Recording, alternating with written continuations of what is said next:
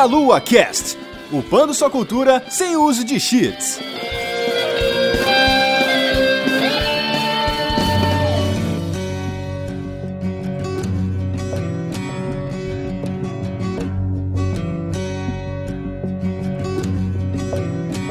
right into this world all alone. God takes your soul.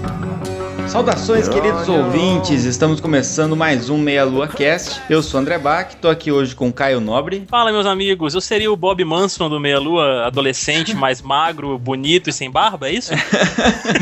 Só não é mais bonito, cara, do resto. Estamos aqui com dois convidados especiais, diretamente do Goldcast, a Carol. E aí, galera? Eu tentei contar, mas eu desisti de contar quantas vezes a bunda do Jax aparece, porque é muitas vezes, cara. Não deu. Nossa, várias Eu perdi a vezes. concentração, aí não dava pra contar mais. Você tava de olho, tipo, não, mas que nada que sedosa. Você foi perdendo a passando, né? Ô, mas que bunda, né? Vamos falar a verdade. Eu tentava me concentrar na, na tatuagem pra falar, porra, tô pagando pau pra bunda do cara. sabe? Porque realmente é uma bunda muito bonita. Parabéns, viu, Jax? Tá de parabéns. O loirinho manda bem. Não Parabéns. tem- cara, não tem estria nem nada, velho. Não, tem nada. Só, olha, olha só, rapaz, tatuagem bonita, né? Olha só. Olha, gente, tatuagem mais redondinha. E estamos aqui também diretamente do Bônus Stage, Rodrigo Sanches. Saudações e mantenham sempre limpas as suas Harley Davidsons. Queria ter uma pra manter limpa, cara. Ah, eu também, lógico. Quem não queria, né? Exato, exato. Eu tirei carta de moto e carro na época e eu dirigi moto uma vez na vida só. Hoje em dia, tô fudido se tiver que dirigir. Olha, eu vou te falar uma coisa. Eu acho moto legal pra caramba, mas eu tenho um certo receio de pilotar moto, cara. Não sei o porquê. É muito agressivo, cara. Pois é, meu. Essa vida na estrada, né, cara? Nas ruas de São Paulo. Pois é. Inclusive, o Rodrigo, ele tem a barba projetada pra ser um motoqueiro, né, cara? Olha aí. A gente faz de tudo aí pra ser bad boy, né? Só que a gente tem Falta coração. Mole, anda com um cachorrinho no colo, gosta de gatinho, compartilha vídeo de gatinho no Facebook, né? Pô, mas Normal. Põe uma cestinha na frente do guidão, assim, da bike. É, E exatamente. o cachorrinho dentro, pô. Pô, por que não? Então, por favor, Carol e depois Rodrigo, fale um pouco sobre os seus trabalhos respectivos. Atualmente eu tô apresentando o Goldcast, que é o, pod- o podcast da Go for Gold. Eu e o Wellington Socket, Jesus, amém.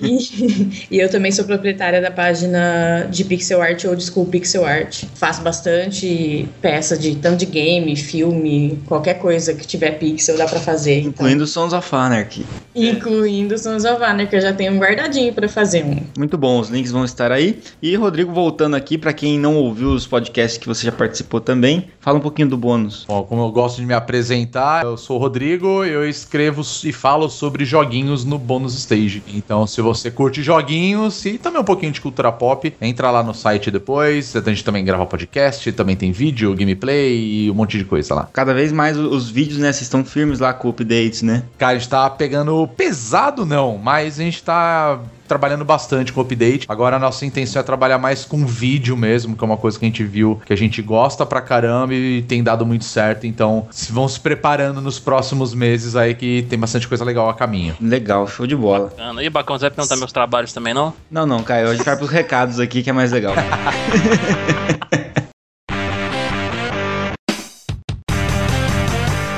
Muito bem, meus amigos. Antes de continuarmos esse cast sensacional sobre os motoqueiros de filhos da anarquia, vamos aqui para nossa sessão de recadinhos. E olha quem está de volta, nossa querida amiga Vanessa. E aí, gente, aqui é a Vanessa. Bom dia, boa tarde, boa noite, independentemente do horário que você esteja escutando o cast. Nós vamos passar alguns recadinhos aqui pra galera de coisas muito legais que vão acontecer. Exatamente, meus amigos, estamos a menos de um mês aí da Brasil Game Show, galera. Faltam 22 dias! Exato, meus caros, está chegando aí a Brasil Game Show. De 1 a 5 de setembro, irá acontecer na São Paulo Expo, corram lá, garantam seus ingressos, o ingresso individual está no lote 7, que termina no dia 31 de agosto, no valor de R$ 79,00, 7% de desconto, o passaporte também no lote 7, com a mesma data, valor de R$ 276,00, 8% off, que garante a entrada nos dias 2, 3, 4 e 5 do evento, e o ingresso Premium, que está no lote 2, que termina no último dia do evento, né, está no valor de R$ 399,00 e garante a entrada realizado nos dias 2, 3, 4 e 5 do evento e também no dia 1 que é o dia de imprensa. E corram porque é limitado, hein, meus amigos? E principalmente os ingressos do sábado, quem vai comprar ingresso individual, hoje já estava contando lá menos de 10% de disponibilidade de ingresso. Então, se você vai no sábado, principalmente corre porque tá acabando. É, é o dia que lota, não tem como, né? é o dia que lota, tá cheio de gente lá no sábado. Exatamente. E para quem mora longe, que nem eu e o André aqui, ó, vocês podem garantir também as suas passagens aéreas aí em parceria com a BGS novamente, a Latam, né? 25% de desconto. Então, um valor muito bom aí, bem em conta para quem mora longe aí, já garantimos as nossas aqui. E também a Brasil Game Show agora está em parceria com hotéis, Vanzita. Olha aí. Aí, galera, se vocês entrarem em brasilgameshow.com.br barra hospedagem, vocês encontram hotéis e hostels de acordo com o seu bolso, com o seu gosto. Então não tem que reclamar, não fica debaixo da ponte, você pode encontrar um lugar para você ficar nos dias do evento. Exatamente. Aproveitando que estamos falando de Brasil Game Show, Vanzita, nós estamos sorteando aí ingressos, né, para entrada no dia 5 do evento, no último dia, no caso. E no cast passado já, já tiveram ganhadores aí, no caso Jefferson Roupinha, e nesse nós fizemos novamente. Isso aí, galera, escolhendo um comentário do site da Meia Lua e o do site do Deviante. Então, houve a escolha de duas pessoas para poder ganhar esses ingressos. Aí, quem são mesmo, Caio, os ganhadores? No Meia Lua, meus amigos, o Darley Santos foi o ganhador do par de ingressos pro dia 5 da Brasil Game Show. E no Deviante foi a Lívia Olha aí! É, parabéns aos vencedores. Vocês pegam ingresso pros meninos aí, vocês vão participar de um dia da feira ali, conhecer a gente, conhecer a maior feira de games da América Latina e curtir bastante, né, cara? Exatamente. Então entre em contato conosco via Facebook, meus amigos. A gente vai deixar os links aí na, no post para vocês do podcast. Então vocês podem entrar em contato comigo, ou com o André, ou com o Renato, ou com a Van, seja quem for, e solicitar o seu ingresso. A gente vai passar o código para vocês. E se você quiser anunciar conosco, meu amigo, aí ó, vocês que estão nos ouvindo aí, seu produto ou seu serviço, sabonete, monange, seja o que for, desodorante, vocês podem entrar em contato com a Juliana no e-mail juliana@agenciaprotons com.br. Ô Caio, deixa eu perguntar. Eu posso pôr você para vender lá? Vai, pode, claro que pode. é muita delícia, minha filha. Eu vou fazer leilão de mim lá. então, beleza, no próximo cast vamos anunciar o Caio para vender. Exatamente. Vamos ver quem paga o maior preço por mim, gente. Ai.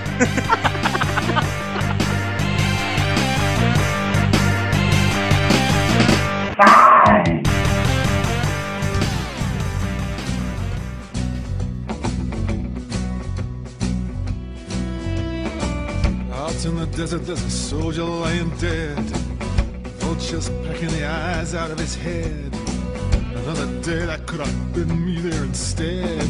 Nobody loves me here. Hoje o tema ficou claro aqui, Sons of Anarchy. Vamos falar sobre essa série sensacional. Algumas pessoas não conhecem tão bem quanto deveriam, né? E, e às vezes ela é subvalorizada para algumas pessoas. Uma história que muitas pessoas comparam com Hamlet, né? O diretor, inclusive, ele se inspirou. Ele não usou a obra assim, tipo, pegou partes e usou, mas ele se inspirou na obra de Hamlet, né? De William sim. Shakespeare aí pra poder de fazer. Shakespeare em geral mesmo, né? Sim, sim. Por, e por isso tem uma forte carga dramática, né, na série. Antes de entrar na premissa, etc eu queria saber de vocês como é que vocês se depararam com Sons of Anarchy, porque é, não é o tipo de série que esteve exemplo, muito na moda, igual aconteceu com algumas séries aí que você acaba tendo que assistir, né? Porque tá todo mundo assistindo. Como é que foi para vocês? Eu já tinha visto várias fotos, assim, pessoal comentando no Facebook. Eu tinha alguns amigos que assistiam loucamente. O meu irmão também já tinha comentado. E eu já, já tava na minha lista para assistir, mas eu assisto muita série. Eu assisto muita, muita, muita série. Aí o senhor Kai Nobre também começou a falar da, da série para mim, principalmente da trilha sonora, que é Sim. espetacular. Nossa. E aí eu comecei a ouvir a trilha sonora e falei, ah, preciso assistir essa merda, né? Aí fui procurar no Netflix, tinha, se eu não me engano, até a quinta temporada. Eu botei a e, pilha.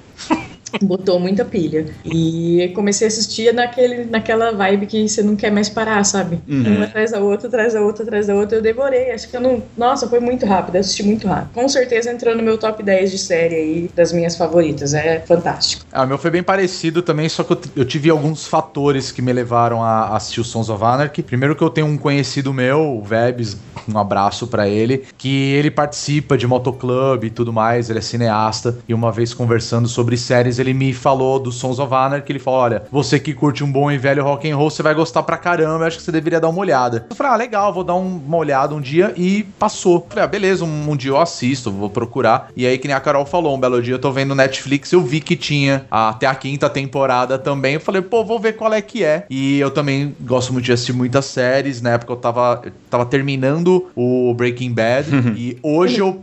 Desculpa, galera, mas eu acho Sons of Anarchy muito melhor do que o Breaking Bad, Muito. cara. É, é. Muito Muito, melhor, cara. Muito melhor. coisa. Eu assisti Breaking Bad e assisti Sons of Anarchy, que a gente até teve uma discussãozinha, assim, com... Sim, foi.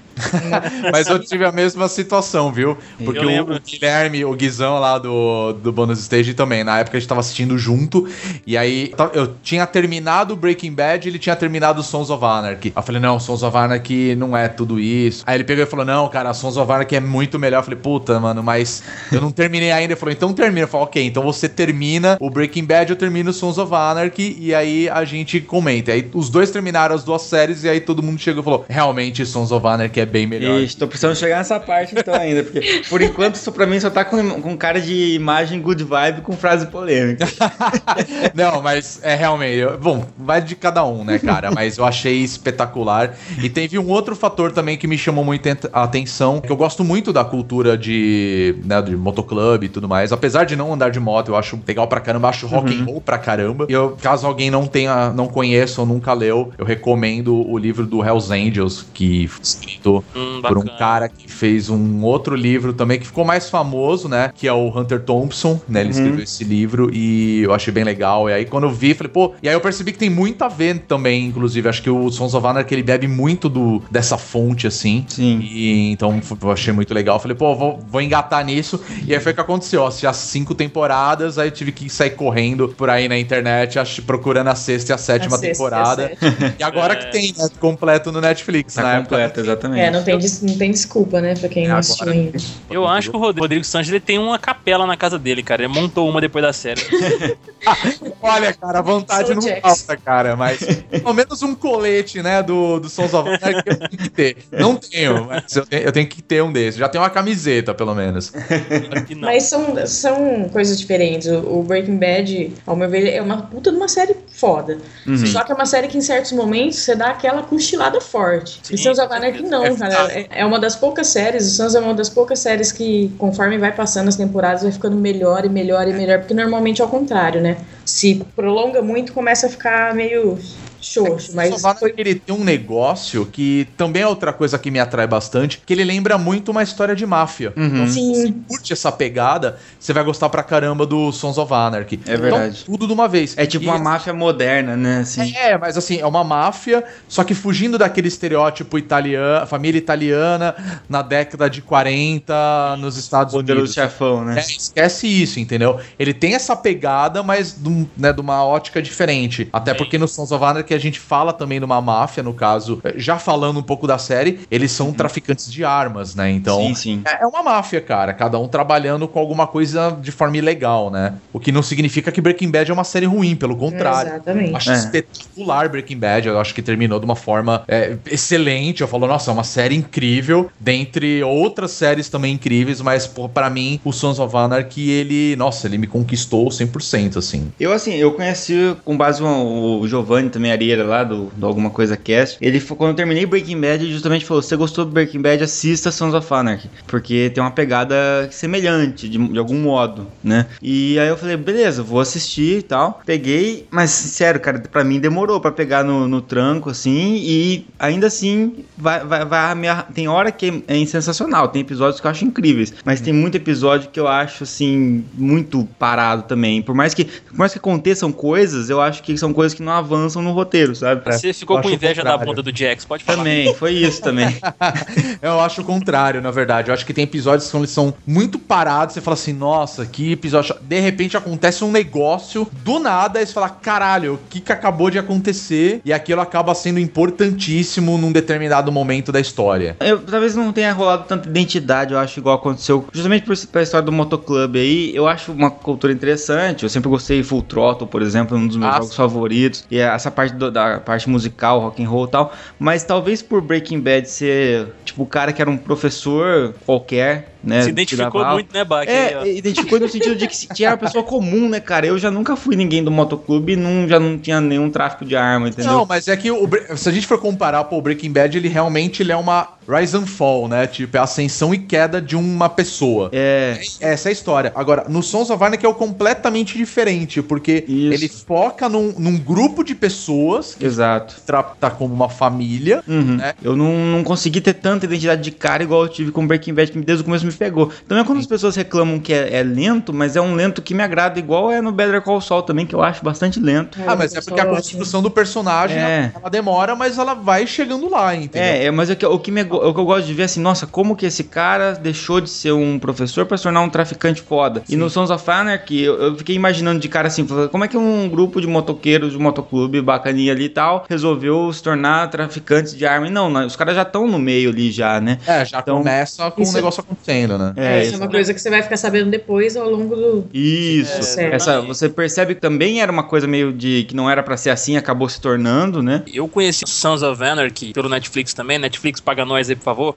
É, mas assim, eu, eu, não, eu não conhecia a série de forma alguma, nunca tinha ouvido falar, ninguém nunca tinha falado nada comigo. Um belo dia eu tava procurando coisas no Netflix, séries e tudo mais. Aí o Sons, ele tava em destaque no Netflix, né? Tipo, Uhum. cinco estrelas e tal, aquele negócio todo. Eu, eu gosto dessa cultura de, de, de motoclube também e tal, mas eu não, nunca fui muito apegado. Aí, tipo, eu li a sinopse, dei uma olhadinha nos episódios, vi que tinha o Ron Perlman, que é o que eu gosto pra caralho. É, massa, É, massa. Eu dei uma chance, cara, e no primeiro episódio ali mesmo já cativou, porque o negócio já começa pegando fogo, né? Literalmente. Uhum. né? É Aí, verdade. isso é muito bacana, cara. Eu achei muito legal, tipo, pegar o negócio com a página em branco, assim, sem saber nada e sem ninguém me falar nada. Foi uma grata surpresa, realmente, viu? Foi muito bom.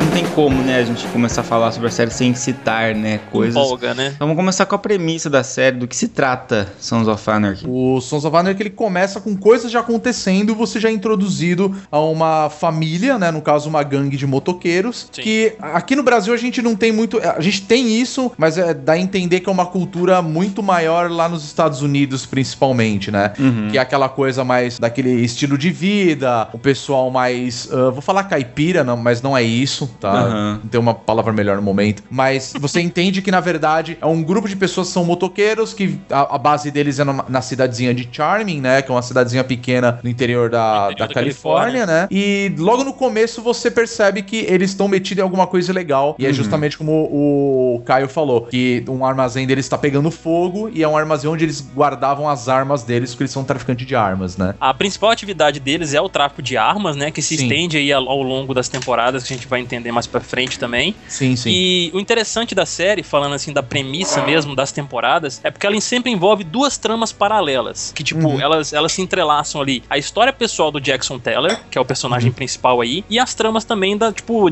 das gangues que eles se envolvem, dos outros clubes de motociclistas, tipo, facções neonazistas, cartéis e tudo mais, entendeu? Cada temporada, tipo, eles desenvolvem o plot do Jax, né, a história pessoal dele, do clube, da família e tudo mais, e sempre eles colocam é, uma outra trama ali, né? Tipo, cada temporada encerra um ciclo de um vilão, alguma coisa assim, entendeu? Eu vejo o, Son o Sons of Anarchy como a evolução e a descoberta do Jax, porque Sim. o que, que acontece? O Jax, ele é filho de um dos fundadores do Sons of Anarchy, do John Teller, e ele encontra, arrumando a casa dele, um manuscrito que era para ser um livro que o pai dele estava escrevendo, Uhum. que era contando a história do Sons of Anarchy. Ele queria mudar o clube pra melhor, tipo, tirar eles da ilegalidade da venda de armas, né? É, ele fala, né, que é a ascensão e a queda, né, do, do ideal do Sons of Anarchy. Que Sim. se você for ver, o ideal é, é animal, vamos falar a verdade, né? Uhum. Tipo, os filhos da anarquia, tipo aquele negócio de, tipo, a gente pode viver livre, a gente pode meio que fazer o que quiser, sem ter as amarras da sociedade. E você ser quem você gostaria de ser sempre. Então, se você quer ser livre,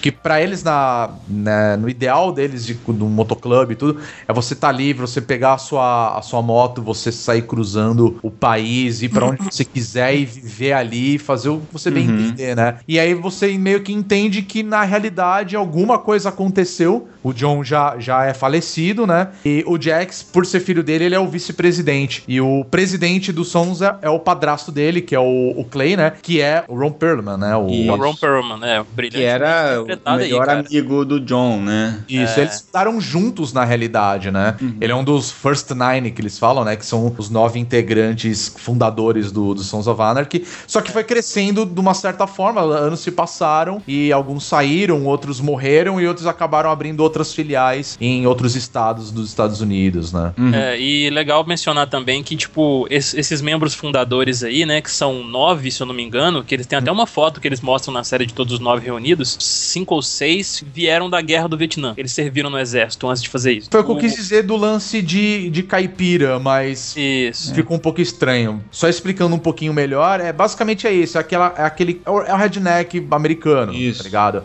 É o cara que ele é a favor da legalização da arma, ele é um cara que ele tem, acha que ele tem que defender a família, ele é o cara que vai na guerra e luta pelo país, entendeu? Só que ele é um fudido, essa é a real, é um cara que vai pra guerra quando volta o cara é um operário, mal assalariado, vive numa casa de merda, num sistema merda, e mas ele quer ser livre, entendeu? Então ele encontra, ele se encontra nesse motoclube, né? É mais ou menos o que aconteceu, com- como eu falei agora há pouco, do Hell's Angel, né? Quando o, o Hunter Thompson, pra quem não conhece, ele é um cara. Ele também escreveu um livro chamado Medo e Delírio em Las Vegas. Que ele é um, era um jornalista e ele, na história do Hell's Angels, ele, ele vai, ele fica junto com os caras pra conhecer eles melhor. E eles eram vistos como tipo, porra, esses caras são os marginais. São marginais, mas, é, mas eles, ele teve uma visão mais humana, talvez. Pô, são caras que, pô, são os fudidos, mas os caras encontraram a vida deles nesse clube de motociclistas, né? Então é por isso que eu falo que Sons of Anarchy ele bebe muito, muito dessa fonte, né? De mostrar, tipo, uma, uma certa realidade de um, de um tipo de pessoas que, tipo, é o cara que voltou da guerra, tá fudido, mas ele, ele tem esse ideal americano de estou aqui para defender o meu país. E o cara é um fudido. Eles se auto-intitulam aí, que eles chamam o tempo inteiro na série, até inclusive, que eles não explicam, a gente tem que pesquisar pra entender, de Sam Crow, né? Que é o Sons of Anarchy Motorcycle Club Redwood Original, né? No que o começo lesado. quem é esse desgraçado desse sangue que eles tanto falam e não aparece? né? É que tem Ai, um sério problema, inclusive, na, na legenda, né? Sam é, Corvo, entendeu? Então, Isso. Então na legenda ficou uma porcaria. Eu espero que o Netflix tenha arrumado isso. Eles têm realmente uma oficina, que é a base do clube mesmo, é onde fica o clube, mas na verdade é uma grande fachada, É a né? fachada, É, exatamente. É a fachada dos E, caras. Na verdade, é meio Pô, declarada, né? Assim, é- todo mundo sabe que eles estão envolvidos com alguma coisa ilegal, mas eles não deixam muito rastro, né? E É, a polícia da cidade sabe, né? Os xerifes sabem. Só que eles Mas têm um policiais no bolso, né, cara? O- Exatamente, tem um né? chefe Answer, que é um outro personagem aí do- da série, que a gente é apresentado a ele aí e a gente já vê logo de cara que ele tá envolvido com os filhos da anarquia já há muito tempo e ele, tipo, tá na, na folha de pagamento dos caras. Eles não fazem só atividades de tráfico de armas, eles meio que controlam a cidade de Charming ali, porque uma das coisas que um dos perso outros perso outro personagem que aparece lá, que é o Jacob Hale, que ele é apresentado um pouco mais pra frente, que vira o prefeito da cidade e tudo mais. Uhum. A cidade ela não cresce, ela não tem um desenvolvimento, porque porque os filhos da anarquia estão sempre tipo cobrando propina pra quem chega lá, abre uma lojinha, alguma coisa assim, cobram por proteção. Então, que é o lance da máfia que o. Exatamente. E eles, mas eles acabam deixando a cidade limpa também de, de outras criminalidades, né? Charming, teoricamente, é uma cidadezinha pacata e super tranquila no interior da Califórnia, justamente porque esses caras estão lá. Então eles já sabem que, tipo, pô, é a cidade do, do Suns. Uhum. Então a gente não vai encher o saco lá porque a gente vai, vai se ferrar. O problema é que nem você falou, né? Que o, o cara que acaba, acaba se tornando o prefeito da cidade, ele é um puta do estelionatário. É um cara que, tipo, ele quer ir contra o Sons of Anarchy. Ele quer, Sim. ele quer acabar justamente com eles. Ele quer acabar com o monopólio lá. ele É, quer porque assumir. ele quer monopolizar, Uhum. entendeu? Ele quer ser o bambambam bam, bam do rolê, né? Falando um pouco dos personagens, né? A gente já falou do Jax, já falou do Clay. A gente tem a Gemma, né? Que, tipo, seria a matriarca do grupo aí, que foi a esposa do John Teller, e depois ela se casou com o Clay, né? É a, Old. Lady. Inclusive tem uma Ah, tatuagem, né, cara, que representa as ladies do, do, do pessoal do, do clube, não é isso? Tem, é um corvo de asa aberta. Eu já até achei o desenho de eu quase tatuei ela. Mano.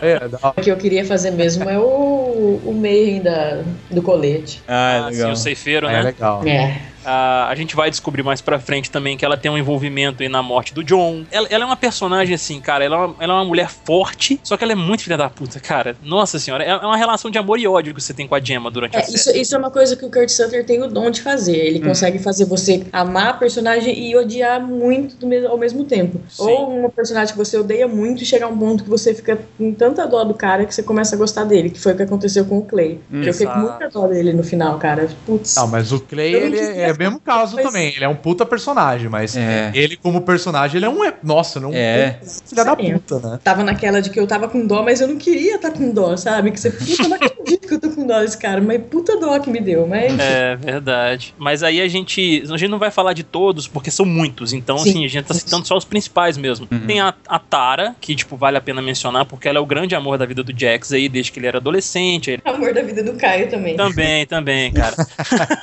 Mas aí ela se afastou, né, do, do clube e tal, por motivos assim, tipo, ela não. Acho que ela não, não lembro muito bem, acho que ela não queria se envolver naquele meio e tal. Ela foi mudou pra Miami pra Ela foi viver a vida medicina. dela, fazer isso medicina e mesmo. Tudo, né? É, ela exato. tem um relacionamento com o Jax de adolescente, eles eram namoradinhos. Uhum. Só que o Jax já. Todo mundo já sabia que ele ia ser um. Ele, ele já era um delinquente juvenil, digamos assim. Uhum. E ela vai tocar a vida dela. Ela vê que não é nada daquilo, como, to- como a maioria dos adolescentes fazem. É. Toca a vida dela e um belo dia ela volta e eles se reencontram. Ela fica meio balançada, ele também. Acho que também é importante citar rapidamente a Wendy também, porque no começo Sim. da série o Jax ele é casado com a Wendy, que ela é uma drogada Uhum. maluca Maldita, e é. logo no primeiro, acho que no primeiro ou segundo episódio ela tem uma overdose e ela é internada e vai pra uma reabilitação e ela sai de cena completamente, É, assim. ela tá esperando um filho do Jax, né? E Isso, vale ó. ressaltar também que, tipo, toda essa mudança, além do diário que o Jax encontra do John, falando Uhum. sobre o futuro dos Suns e tudo mais, é, tem o nascimento do filho dele, né, cara? Que, tipo, mexe um pouco com o emocional do cara ali também, né? Sim. E, tipo, ele já começa a se preocupar, tipo, não, pô, tipo, como é que vai ser o futuro do meu filho? É, e tem um papel caos? crucial, porque é um ponto de vulnerabilidade ali que muitas vezes é explorado e foi explorado, né? Sim, É, bastante. durante todo o tempo, o Jax ele tem aquela eterna preocupação de que, tipo, porra, eu vou ter um filho, eu não posso deixar que isso tudo afete ele, e eu quero uma vida diferente pra ele da que eu tenho. Ele Então quer ele ser o pai que o pai dele não foi. né? Exatamente, né? Até porque ele não teve essa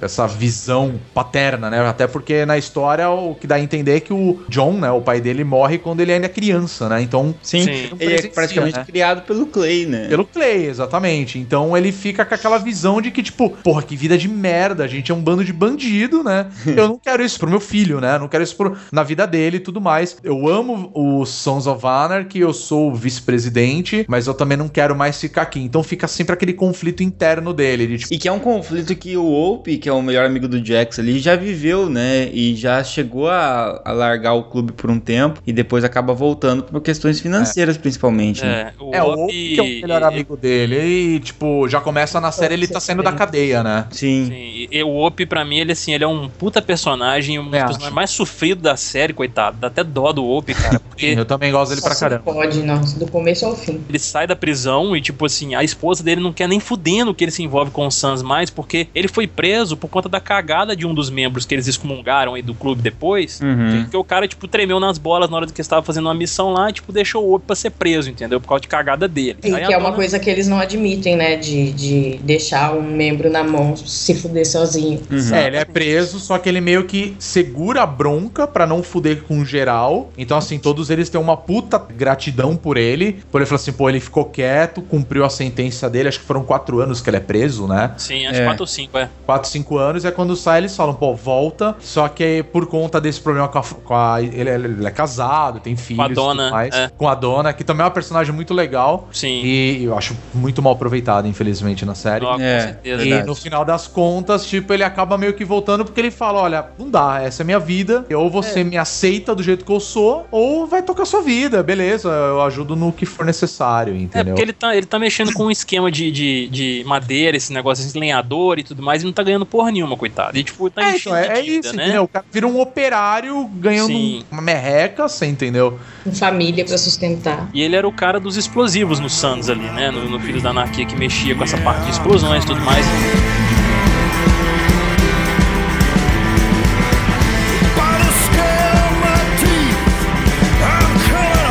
O drama do Op quando justamente eles vão fazer uma missão logo no, no primeiro episódio ali. Aí eles chamam o Op porque ele é o cara que manja dos explosivos, entendeu? Aí a gente já entende um pouco da relação dele ali com a dona e esse conflito dele com o clube. E eles têm esse, né, essa questão do tráfico de armas que a gente falou. Eles têm o, o principal fornecedor de armas pra eles distribuírem é o, é o Real Ira, né? Que são os reis irlan- irlandeses aí que vai ser Sim. explorado um pouco mais pra frente. Que eles têm conflitos aí com os Mayans, eles têm conflitos com os Niners, que são outras gangues aí também. Os Niners não são de, moto- de motociclistas, não. Eles são uma gangue mesmo, assim, de, formada apenas por negros aí, né? É o pessoal do gueto lá, né? Isso, exatamente. E aí eles têm um conflito, tipo, é, tem um personagem que é introduzido na primeira temporada que chama Cameron, que é o contato deles lá na Califórnia do Real Ira, onde eles fazem a distribuição de armas e tudo mais. E dá uma merda muito grande lá, que eles tentam matar esse Cameron. Aí, tipo, cuidam dos ferimentos do cara e tudo mais. Aí eles vão, tipo, a fazer um acerto de contas, né? Tipo, vingar o cara, o que aconteceu e tudo mais. Aí dá uma merda muito grande que eles, eles planejam um assassinato. Aí, co- voltando pro OP aí novamente, aparece a ATF, né? Que seria o FBI. Parece uma personagem que todo mundo odeia, que é aquela Stall. Aquela Nossa. gente.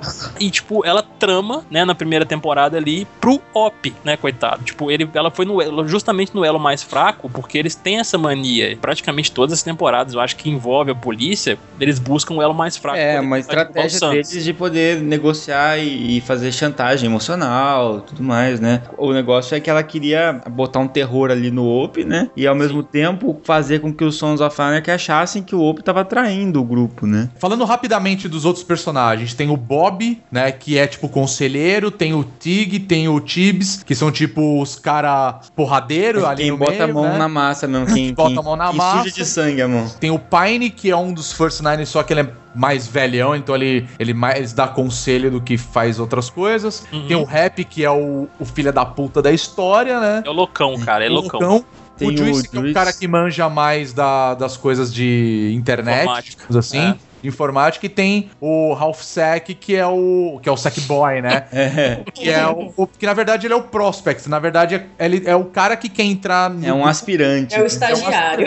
estagiário, exatamente, né? Todo mundo ali é macaco velho, Aham. menos Sim. o Op que tá chegando ali agora pegando o bonde andando, entendeu? Uhum. Então ela, Exato. ela- a, a Stoll, né, que é essa agente de, de um FBI, digamos assim, né? É. Ela, ela quer justamente usar ele pra ferrar com geral, porque ela sabe que os caras traficam armas, mas ela não tem prova pra poder incriminar os caras. Isso. É, e o foda disso é porque a gente tá falando da história do OP pra galera que tá ouvindo aí, porque é realmente o centro do- da primeira temporada, foca nisso ali, entendeu? É onde tá a maior carga dramática lá. Exato, exatamente. Quando ela pega o OP, tipo, usa ele como bode expiatório, tem um, do- um dos, dos xerifes lá que tá pra se tornar o xerife-chefe no lugar do Answer, que tá muito É, o- velho, tá com o Hale, câncer né? e tal. É, que é o Hale, né? Que ele é o irmão do Jacob, que a gente já citou, que se torna prefeito e tudo mais. Sim. Ele, ele avisa a Stoll, fala, cara, você não pode fazer isso não. Os caras vão matar ele, entendeu? Você não tá entendendo. E, tipo, eles, você vai fazer que eles, eles pensarem que o cara é um traidor e vai, vai dar merda. Tipo, ele É. avisa ainda ela isso antes, entendeu? É, o Hale ele faz o papel do xerife, vai, do cavaleiro branco, tá ligado? Uhum. Ele é o cara que ele quer ser certinho, ele quer acabar com, com o pessoal do Sons of Anarchy, porque ele sabe que eles são traficantes. Ele também não consegue incriminar, só que ele fica na berlinda enquanto tem o Answer, que já é o xerife velhão, falando pra ele, falando, não se mete porque os caras estão quieto, fica quieto também. E ele fala, pô, você tá falando isso porque você é um vendido. Sim. Então, porra, eu fico na berlinda aqui, eu quero fazer a coisa certa, mas não sei o que eu faço. E aí quando vem a, a agente Stoll justamente pra incriminar com eles, ele meio que topa a ideia. Só que quando ele co- começa a perceber que, mano, a mulher é, tipo, Ela não tem escrúpulos, né, não cara? tem nenhum, assim, ela é uma filha da puta e ela vai fazer de tudo pra ela ter a promoção dela, pra ela mostrar que ela é foda, né? E, e ele percebe isso, ele fala, pô, não posso deixar isso acontecer,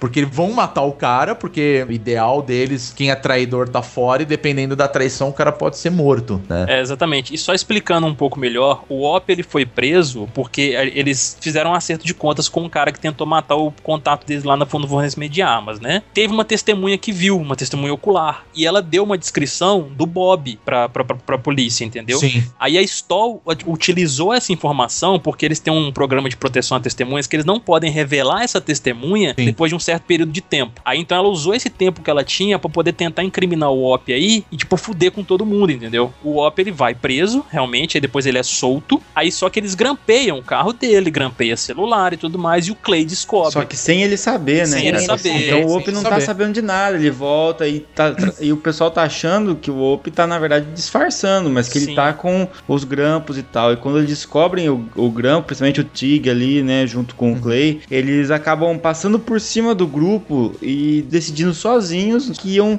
é, matar o Op, porque era o único jeito, só que fazer de um jeito que não parecesse que era coisa deles. Ela cria todo esse esquema pra poder criar discórdia entre eles, né? Sim. E o Tig, né, que é o, é o braço direito do Clay, ele concorda. Ele fala, beleza, vamos lá, encontra, escuta e fala, pô, ele tá traindo a gente. E aí que ela que constrói aquela pegada. Até então, ele não tá sabendo de nada, né? É, Enquanto que- isso, o e- Jax tá totalmente defendendo o Op por ser o melhor amigo dele. Fala, porra, o Op jamais faria isso. E aí os caras vão falar assim, ah, tudo bem, só que agora ele tá querendo se vingar da gente porque ele ficou preso por nossa causa. Já gerou a, a discórdia entre eles, né? Aí fica meio, a galera fica meio dividida, né? Não sabe o que Sim. fazer. É. Ah, dando uma coisa, o Op é filho do Pine, que é um tiozão lá e que é o mesmo caso do Jax, é um moleque que cresceu vendo aquilo tudo e acabou se tornando parte do grupo, né? Aí, como parte desse, dessa trama toda aí, como a gente já imagina, vai dar merda e realmente dá merda. É, porque- já seria, já daria uma puta merda matarem o Op, porque seria um cara que era inocente morrendo. E amigo do Jax também, né? Melhor amigo do Jax, aí. Porém, o problema é que naquele dia, no dia específico ali que o Tig resolveu fazer o serviço de matar o Op, o Op ele resolve não não tá na caminhonete dele que ele usava sempre. É a esposa que tá com a caminhonete que vai buscar os filhos, alguma coisa assim. Uhum. E, e aí o Tig tá preparado pra dar um tiro de longe, né, ali atrás, né, pelas costas, ele atira pensando que atirou no Op, mas ele mata a dona, né, que não tinha nada a ver com a Não história. tinha nada a ver com a história. E aí é muito louco também isso, porque é, é aquela coisa que fala assim, pô, eu tô fazendo isso porque eu posso ferrar com o clube, mas, pô, eu fiz uma merda. Eu matei uma pessoa que era totalmente inocente, não tinha culpa de nada. E ele se sente culpado por isso pelo resto da série, cara. Uhum, isso é sim. muito foda. Isso é uma coisa que eles fizeram na miúda, porque tudo que acontece dentro do clube tem uma votação, e isso não, não foi votado, e só o Clay e o Tig quem sabe. Então a galera fica toda, oh meu Deus, o que aconteceu? Mataram a dona, mas ninguém sabe que merda que foi, quem que foi. Vão entrando na onda, ó, não, realmente foi, deve ter sido os Niners, deve ter sido não sei quem. Eles, É, eles ficam- pensam que é retaliação de algum grupo rival deles, né? Do Mayans. Exatamente. É. né? No caso, Só eles, que no o- início eles pensam que é do Mayans, né? Eles pensam que é dos Niners. É Os porque, Niners porque pensam. foi uma van escura que fez isso, não foi ninguém com moto, nada. Não, Daí e eles estavam com um pequeno conflito com os, com os Niners ali no final da temporada também, se Verdade, não me engano. razão. O Jax, né, ele, obviamente, ele já desconfia que pode ter sido o Clay, porque o, ele, o, o Clay dá indícios de que ele ia fazer alguma coisa, e o Jax, ele até senta ele e o Clay apenas, e o Jax fala, cara, promete pra mim que quando o Up voltar, você vai dar ele o julgamento que ele merece, você vai confiar nele, tipo, qualquer coisa que for decidida, igual a Carol falou aí, é uma regra do Sam Crow, cara, eles têm que sentar e têm que votar, se for pra matar, senta e vota, se for pra poder tirar o cara do clube, senta e vota, entendeu? Não tem meio termo. Então, tipo, isso começa a gerar aquele conflito entre o Jax e o Clay, que se estende aí na segunda temporada, que a gente vai entrar daqui a pouquinho. E só um plot que vale a pena mencionar aí também, que o Jax, essa questão dele, do filho dele e da Tara, também se desenvolve nessa primeira temporada, porque aparece o, o ex-namorado da, da Tara aí no meio do caminho, que é o Con, que é um cara do FBI lá, do, lá de Miami, que era um maluco, que perseguidor e tudo mais, que ela arrumou uma ordem de restrição contra ele. O cara é um stalker, né? O cara é um stalker maluco. total. Ele, obviamente, como ele ama a Tara, né? Tipo, ele protege ela o tempo inteiro. Ele, ele enfrenta o cara, tipo, dá- senta as porradas no cara também. Chega a matar ele no final das contas, onde eles dão. Eles, onde rola um coito entre os dois depois. Foi. Só os detalhes, cara. Sem contar que ela é a médica que cuida do, do moleque dele, né? Que na- Sim. ficou vários, um bom tempo no, no hospital, porque a Wendy era drogada, tudo. Então o moleque ficou um bom tempo lá até poder sair. E ela era a médica dele. É, a Tara e aí começa- gerou um belo conflito entre ela e a Gema também, que a Gema nunca gostou dela. né? É, Ah, a é Tara verdade. começa a ter um. Eu acho bizarro chamar ela de Tara. É. Pra, é, pra gente é muito estranho.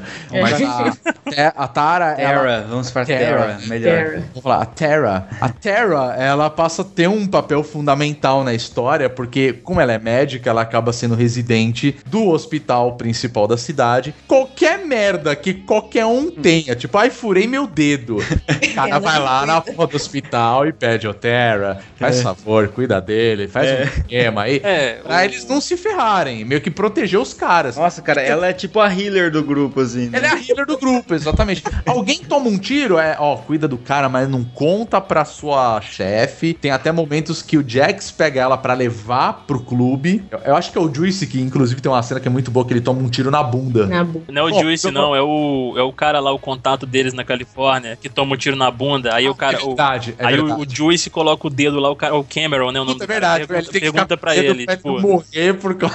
É, cara, é ridículo. O cara fala assim, pô, você tá com o dedo na bunda dele. Os caras ficam aloprando ele o tempo todo, É, assim. que ele tá com o dedo lá pra não vazar sangue, porque a Pra artéria, sangue. a artéria foi ati- atingida e tá vazando Isso. sangue o tempo inteiro e não sei o que e tal. Aí ele, tipo, coloca o dedo lá pra poder parar de sangrar, né? O cara pergunta: Você tá, com, solícito, você tá né?" com o dedo na minha bunda? É isso mesmo? Tipo, É. Depois disso, com o tempo, ela vai tomando um, um rumo totalmente paralelo ali do, do Sons of Anarchy. É, a, né? a, a Tara, a, a Tara, né? Ela é uma das personagens do seriado que mais evolui, cara. Porque Sim. a gente vê ela, aquela menina inocente na primeira temporada e tal, meio sem saber. Ela sabe onde tá se metendo, mas ao mesmo tempo não sabe e tal. Tem um amor É. dela que tá ali, não E, sei e o tem quê. uma, e tem uma época que ela fica assim, né? Tipo, eu tô aqui porque eu tenho que estar aqui, mas eu queria não estar aqui. Mas Exato. depois chega uma hora que ela veste a camisa, né? Isso demora tanto. Aquela personagem mais chata da série. Enchendo o saco do Jax o tempo todo.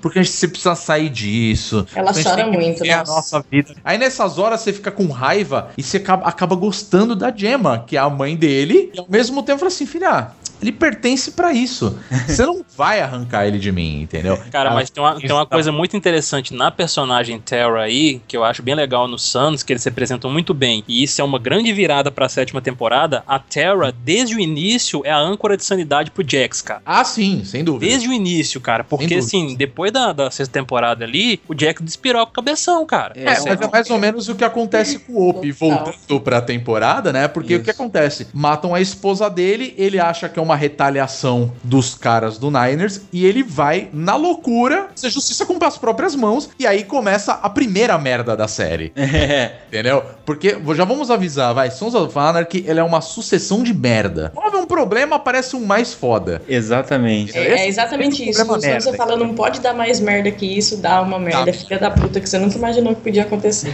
e isso é do começo ao fim da série. Pois Sim, é, então, essa é a primeira merda que acontece pra entrar na segunda temporada, quando ele vai querer fazer justiça com as próprias mãos. E aí os caras percebem dentro dos sons, né, no caso o Clay e o Tig, que, ok, a gente fez uma merda federal e agora Gigante. fudeu, porque a gente não pode falar a verdade. Se a gente a verdade, a gente tá fudido. Darling, darling, what have I done?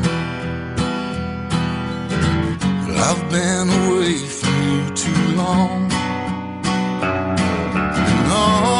O Jax, ele sabe disso tudo, o que aconteceu, entendeu? Ele só, ele, ele só não fala, ele só não revela pro Op pra não fuder mais a cabeça dele ainda e pra ele não matar todo mundo ali também, entendeu? No início da segunda temporada, quando eles vão fechar o primeiro acordo ali com o Cameron, bem no início do episódio mesmo, você já vê o, o Jax enfrentando o Clay, entendeu? Ah, já é. não tem aquele mais, mais, mesmo, aquele, mais aquele mesmo respeito que tinha antes, saca? É, exatamente. Aí o Op eu falo que ele meio que perde a humanidade dele ali, aí ele já tá atacando foda-se, entendeu? Sim, no, principalmente nesse começo, até ele encontrar é, a, a Laila, Laila, quem que é aquela Isso, menina? Isso, Isso. isso. Até ele começar a ficar com ela e tal, ele, ele, nossa, ele tá muito louco, ele quer explodir as coisas do lado da bomba ali, tá nem aí, se explodir junto. É que esse também é um negócio muito importante pra série também que a gente não falou, mas dentro do Sons of Anarchy a gente tem um personagem que é o Otto. Pra quem Aham. não sabe, o Otto é o Kurt Sutter, que é o criador da série. É o Não, o Otto é quem se fode mais que o Ope, cara. Exatamente. O cara pra se fuder. Perde, ele perde um olho, é estuprado, perde a língua, nossa senhora, É. coitado. O, o Otto, na realidade, é o seguinte: é, até no começo da série, pelo menos, ele ainda não tinha perdido a língua, né? É, Mas o Otto é o seguinte: ele é o, o integrante dos Sons que acaba sendo preso e ele Que fica é lá um tipo do- preso dos, dos fundadores, inclusive. que é um dos fundadores, inclusive, né?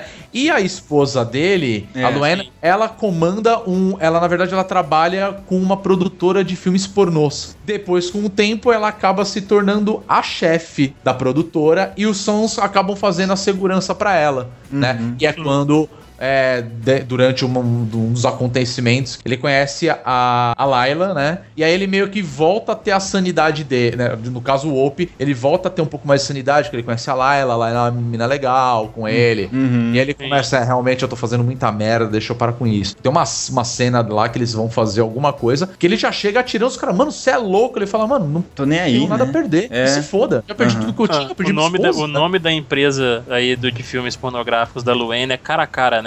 A cara a cara. É, é que eles inclusive entram depois como sócios, né? O Jax quer sair, na verdade, do ramo de arma. Tem uma hora que ele quer largar a arma de lado e ficar só com o cara a cara e esse tipo de coisa, mas não dá É porque ele certo. percebe que vale muito mais a pena eles manterem é, na legalidade uma produtora de filmes, né? Uma, uma Aham. produtora pornográfica, que nos Estados Unidos. é, aqui no Brasil eu acredito que seja também, pra falar a verdade. Eu, não- eu não sei ao certo. Mas nos Estados Unidos é, é legalizado, né? É uma indústria, a gente sabe muito bem disso, né? Do que ficar traficando arma. Então, assim, pô, eu prefiro mil vezes abrir mais um estúdio e fazer filme pornô a rodo e ficar rico do que ficar traficando arma que pode me dar merda, entendeu? Então eu prefiro ficar nessa legalidade, né? Na verdade, uma coisa legal que vale citar é que o Jax, ele é muito inteligente. Então, tipo assim, cara, ele vê muitas oportunidades assim, Sim, ele sim. aproveita muito, saca? E foi assim, ele, o Bob, ele, ele, ele vira o, tipo, o, o- a- cuidar da parte financeira ali pra poder ajudar a Luane, ele descobre que a Luane, tipo, fez umas merda muito grande e ficou devendo o clube por baixo dos panos aí. E, tipo, aí eles meio que fazem um acordo com ela e, tipo, ó, a gente, né, a gente não vai ferrar com sua vida não, então a gente quer uma parte da sociedade desse negócio aí também. É, entendeu? inclusive porque o Otto, que é o marido dela que tá preso, né? Ele pede, por favor, cuidem da minha esposa. né? Sim, É a sim. única coisa que eu peço. E os caras, em consideração a ele, falam assim: pô, a gente não vai ferrar com ela, que ela sempre esteve com a gente, ela fez as cagadas financeiras com ela.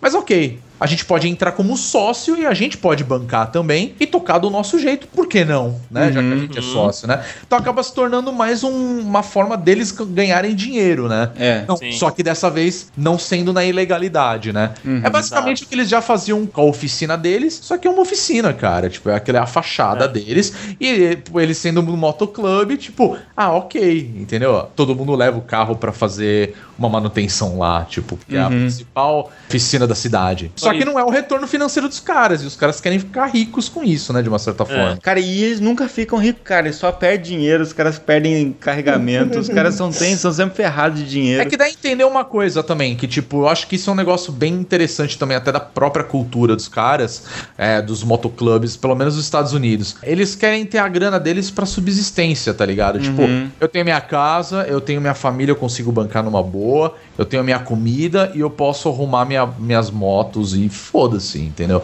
Pelo menos dá a entender isso. Os caras não querem ficar bilionários. E é engraçado que, assim, eles são criminosos e tudo mais, mas eles têm vários códigos, assim, de honra, né? De É, Eles têm um coisas- código moral muito forte. muito né? forte e eles inclusive ajudam na cidade, coisa beneficente, promovem eventos e tal. E também eles não, por exemplo, eles não, não querem trabalhar com drogas, né? É, eles acabam entrando depois num rolo com drogas Isso, lá na frente. isso é uma das regras do, do, do MC, não mexer com droga. E é muito engraçado, né? Você pensar que o cara, ah, posso traficar arma à vontade, mas droga não, né? Droga. Eles traficando armas, eles, tão, eles têm acesso à arma. Porque eles sabem que mexer com droga também o negócio é bem mais embaixo, por causa dos cartéis e tudo mais, né? Exato, e outra, né? Uma, uma coisa é você ter a sua arma no, na- no sentido de, ah, eu tenho isso daqui pela minha segurança. Agora, eu tenho droga em casa, você pode ser preso. E o mais importante, e se eu cair na graça da droga aí e ficar viciado? Eu tô fudido. Uhum. É, eles, têm é, essa- eles, eles têm uma coisa muito forte contra essa questão do vício mesmo, né? Isso aqui lembra até o Poderoso Chefão, né? Quem conhece a série, da, do- pelo menos dos filmes do Uhum. Poderoso Chefão, o, o Don Corleone, ele fala desde o início, né? Olha, eu não quero... A gente, a gente vai mexer com tudo. Eu não quero mexer com droga. Porque eles sabem que pode dar muito problema pra eles. É um negócio completamente legal.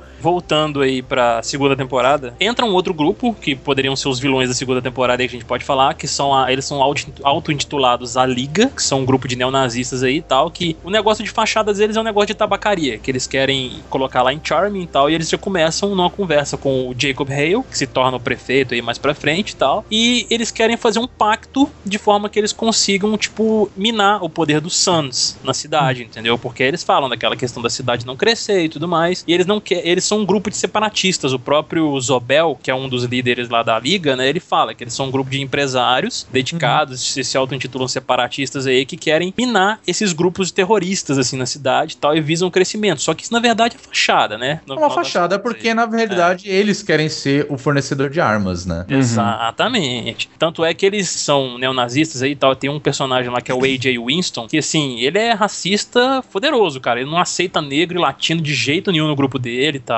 E arruma uma treta muito grande aí com, com outro chefe aí, com o Zobel, no caso, que são os dois ali, os cabeças da liga, vamos dizer assim, né? Porque ele se envolve com os Mayans, que é outro grupo de motociclistas que são dotados de latinos aí, né? Também. E eles estupram a Gemma logo no início da temporada, que isso é muito tenso. É, aí Cara, você vê, aí você vê como a a Gemma, a Gemma ela é uma personagem forte, Forte, né, cara. cara. Porque ela aguenta tudo que ela aguenta lá pelo grupo e ela vai guardando pra ela. É, inclusive, Ela é, exatamente. Ela, inclusive, ela não conta, né? Acho que a única pessoa que fica sabendo é o Answer, né? Isso. Que é meio que um- um- o melhor amigo dela, digamos assim, né? Ele é o- apaixonado por ela. Desde a adolescência. E, e ela usa muito isso a favor dela, né? Gemma, ela é uma Manipuladora. uma manipuladora desgraçada, né? É. Essa é a verdade. Mas ela fica quieta porque ela sabe que se ela abrir a boca, vai dar merda, que os caras vão partir pelo sentimento. Eu falo assim, porra, porque a, a Gemma, ela tem muito disso, até como eu falei do, do, Hells, do, do livro do Hells Angels, que ele fala que ele leva muito a sério esse negócio. Que, tipo, a- as mulheres ali é um mero detalhe. Só que sempre vai ter uma, que vai ser a, a mulher do, talvez, do presidente do motoclube, nela ninguém mexe, nela ninguém toca. Uhum. E é aquele negócio, todo mundo respeita pra caramba. E é exatamente isso que acontece. Tipo, pô, estupraram a mulher. É muito pesado isso, a gente Uhum. sabe. Todo mundo sabendo disso, o que, que vai acontecer? Retaliação no ato. Mexeu com a, a nossa mãe.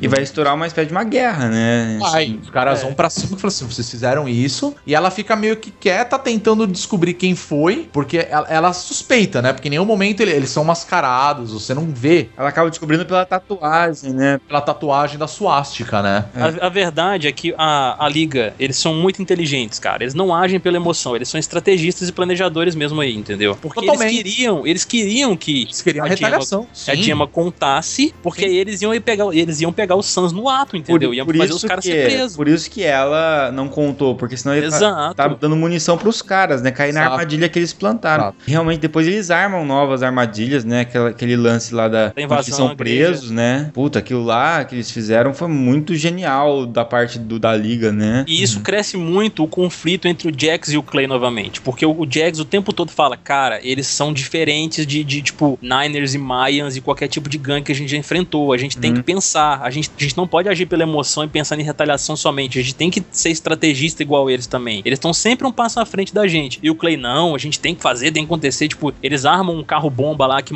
que, que deixa o Tibbs no hospital, né? Uhum. E isso, isso enfurece a galera toda, querendo retaliação, e o caramba 4 e o Jax querendo segurar e tal. Aí dá essa merda aí que eles vão invadir uma procissão, sei lá o que, que tá rolando, que a liga tá envolvida. Na outra vez, era um plano dos caras que Tava com câmera, com Tava tudo. com câmera e com tudo. E eles É, chegam lá armado e tal, né? É, pega coisa todo mundo, né? Eles vão todos presos, aí o Jax e o Clayton a briga lá dentro da prisão e tudo mais, e acaba que o conflito se encerra quando a Gemma vê que, que o negócio tá pegando mesmo, tá, fe- tá ferrando entre o Jax e o Clay, que tá, vai destruir o grupo a qualquer momento, os Suns, né? Aí ela resolve contar pros dois pra poder unir os dois novamente. Onde eles começam a pensar estrategicamente aí, porque o Clay e o, o Jax, eles, é, assim, entre aspas, voltam às boas, né? O- as farpas ainda estão lá, mas eles deixam isso de lado pra poder resolver esse conflito com a liga de forma com estratégia. Aí, tipo, a liga já tá envolvida aí com os Mayans em tráfico de drogas aí. O Zobel tá um- um acordo com o Marcos Alvarez, que é o líder dos Mayans ali. E isso nas costas do AJ Weston, né? Que é o racista mor do grupo, que ele não aceita de jeito nenhum que envolvam latinos lá né, nesses negócios. É, de- deixa eu só comentar do AJ, eu acho que vale muito a pena falar, principalmente Uhum. porque a série tem muito rock. Ele foi vocalista do Black Flag. Olha. O nome dele é. Henry Rollins. Eu sabia que eu conhecia ele quando eu vi, eu fui- lembro que eu fui pesquisar e que ele tem uma cara de nazista. Nossa, uma... exatamente, ele tem essa cara, eu ia falar essas palavras. Inclusive, Black Flag é uma das bandas que integram a trilha sonora de Sons of Anarchy, tá? Sim. Isso Sim, mais sim. pra frente tem uma música, inclusive, que toca que é, é Black Flag, tem tudo a ver com a história de Sons of Anarchy. Cameron, né, que é o contato deles na primeira temporada aí dos reis irlandeses e tudo mais, negócio de armas, ele meio que trai os filhos da anarquia e começa a fazer negócios também com a liga, né? Sim. E nisso aí já envolve um, um- um outro personagem que é o filho dele, tal, no meio do caminho ali. E o, o filho, os Suns descobrem que ele tá envolvido com esses caras e tudo mais aí. E quando dá uma merda toda grande lá no final, que eles vão enfrentar a Liga de Fato pra poder resolver todo aquele conflito, eles conseguem dar o troco no AJ e tal. O Zobel ele foge, depois ele some, né, não aparece mais na série. O Cameron, ele termina a série com ele sequestrando o filho do Jax e infelizmente, né, ele mata o meio saco, né, cara? O Sackboy, né? Que, é o- É. que até então era o estagiário, que ele, ele sobe um nível, ele vira de fato um, um dos integrantes do Sons of Anarchy, só que ele vai just, ele justamente ele defende a Gemma, né? Ele defende a Terra, que tá com o menino. É verdade, ele, ele é verdade, ele tá, ele tá na casa, é def- é, tipo, que eles têm essa mania, tipo, ó, fica de olho na minha mulher, aí ele tá lá e na hora o cara invade, ele tenta reagir E, o e, cara aí ele dá uma morre, né? A filha da puta da Stoll, ela arma uma armadilha aí pra incriminar a Gemma por matar a filha do Zobel aí, que entra não, não, não, não tem muita importância a personagem dela, não. Ela só se envolve com É. o filme do Cameron e fica por isso mesmo. E, e nesse rolo todo do, do filho e tudo mais aí que é sequestrado e tal, o Jax fica maluco e é onde encerra a, terceira, a segunda temporada. A gente parte pra terceira, que vai ser basicamente inteira a busca do filho do Jax.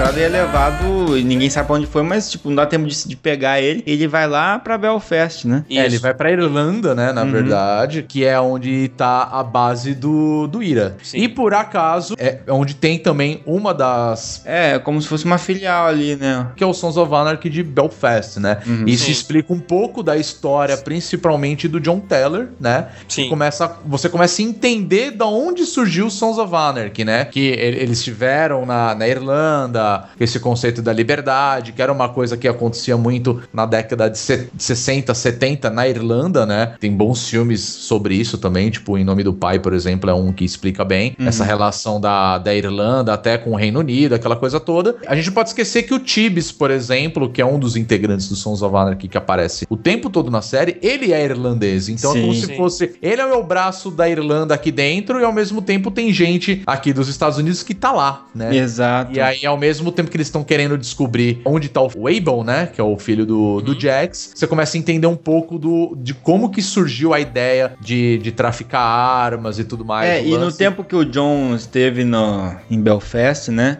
Uhum. O John Teller, pai do Jax, ele se envol teve um envolvimento lá, né? E Sim, lá ele com acabou tendo uma filha. E aí é o Jax encontra essa menina, eles quase, né, meu? Se pegam ali. Quase, Quase rola uma pegação ali. rolou um Luke Leia ali, mas. Já Aí chega a mãe dela e fala: já- Você não pode fazer isso. Tá. Eu acho que uma coisa que vale falar também é que no final da temporada o Refsec ele morre justamente por, pra tentar proteger a Tara que tava grávida do Jax. Ele fica sabendo que ela tava grávida e ia ser bem na barriguinha dela, né? Essa terceira temporada ela é a temporada justamente pra gente poder entender mais da história do Sans e do John, porque ela é a temporada, se eu não me engano, a mais parada de todas. Pô, eu acho a temporada mais interessante, sabia? Não, ela- ela- não, eu não digo parada de tipo desinteressante, eu falo sim, de sim. ação, entendeu? Ah, com Ou, certeza, Tipo aquela com pegada certeza. o tempo inteiro e tal, mas realmente ela é muito interessante essa temporada. É basicamente a temporada inteira tentando pegar o moleque de volta, né? É, porque na verdade o, o Ira pegou a criança, depois se descobre, né? Porque tem Uhum. aquele, aquele padre lá, que é o que é um dos caras do Ira, que é o conselheiro, que é muito bom, aquele personagem é espetacular. Uhum. E ele fala: Não, eu sei onde tá seu filho, mas ele tá bem. A gente só precisa definir aqui como é que vai ser. Vocês vão continuar com a gente, não vão? E ao mesmo tempo que o Jax ele tá inclinado a acabar com essa parceria do Ira, os caras falam: Beleza, só que se acabar a parceria, a gente não vai ter onde distribuir nos Estados Unidos, a gente perde dinheiro pro exército, né? Pro Uhum. nosso exército da, pra ser separatista total, e vocês vão sofrer as consequências,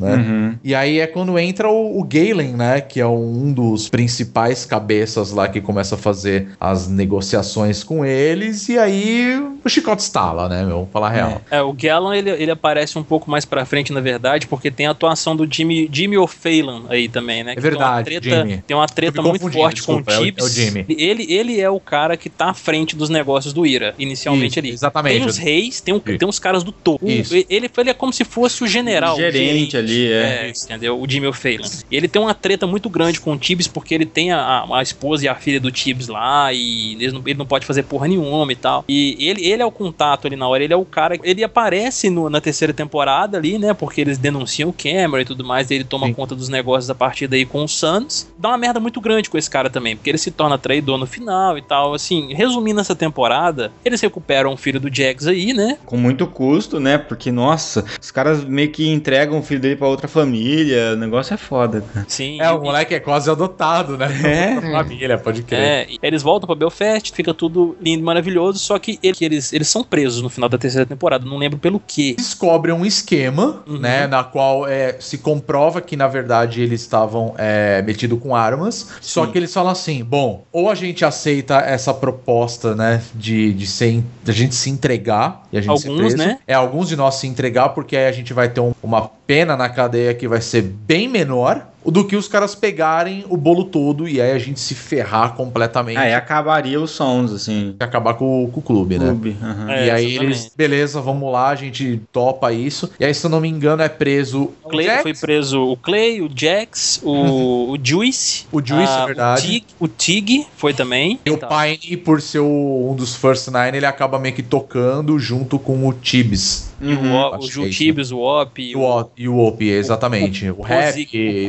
Kozik também, que é um personagem que entra na terceira temporada e que tem uma treta com o Tibbs e tal. É, é, É, verdade. Que é espetacular essa treta deles. né? É, Sim, sim. É muito boa, é, é- é muito engraçado na é realidade. muito legal ver. O Fat Boy também, que acaba meio que fazendo o papel do, do Sackboy, né? É, isso. Ele acaba sendo o estagiário É, ali. entram dois, né? Mas um não aguenta o tranco. E, e tem o Chuck também, agora que eu tô lembrando. Que é um cara que dá- ele aparece no Ah, o cara é- que eles cortam a mão no dedo. Eles, dele. na verdade, eles cortam os dedos porque o Chuck ele é um. Como posso Compulsivo. explicar? Ele é um masturbador compulsivo. Isso. Né? Sim. E a, e a gente não falou do Link, também é, um, é, uma, é a máfia chinesa que tá ali no meio. A chinesa, se não me engano, É né? a chinesa. Que Isso. tá ali envolvido também com, com a questão do tráfico de armas, né? Deles. Por uma merda, ele fala assim: ó, o Chuck vai ficar aqui com vocês. O Chuck é o cara que a qualquer momento vai colocar a mão dentro das calças e começa a se masturbar. Os caras falam, que porra é essa, cara? Para com isso. Sério, você, tipo, seu punheteiro, tá ligado?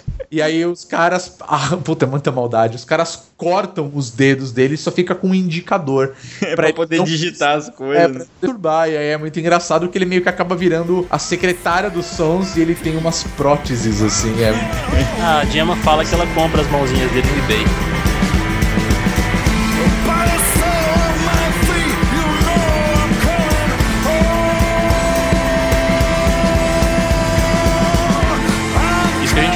É o início da quarta temporada aí, né? Deles na prisão e saindo da prisão e tudo mais, eles encontram todo mundo. E muita coisa mudou, né? Na, da terceira pra quarta temporada aí, porque toda a delegacia, todos os policiais de Charming foram substituídos pelos xerifes da, de, de Sanwa, não é isso? é uma cidade, isso, é uma cidade vizinha, né, no caso. Sim. Eles meio que acabam se tornando uma central única que atende todas essas cidades. E aí entra o, o Roosevelt, né, que acaba Exato. tornando o verdadeiro xerife. Até então, só pra, pra entender, o rei morre, né, inclusive. É. Sim, o E rei é, e é foda, cara, porque assim, o Rei é um personagem que no começo irrita, mas ele é um personagem legal, cara. Você vê que tem uma hora que ele entende o que tá rolando e que. Ele começa a, a entender o Jax e começa meio que fazer uns acordos. Só que como morreu a mulher do, do Op lá na no, no comecinho da segunda temporada, onde tá tendo. Ela tá sendo velada e tudo mais, os caras dos Niners vão atacar eles achando que, tipo, é, vocês atacaram a gente, então nós vamos retaliar. Aham. E aí nessa coisa, tipo, ele é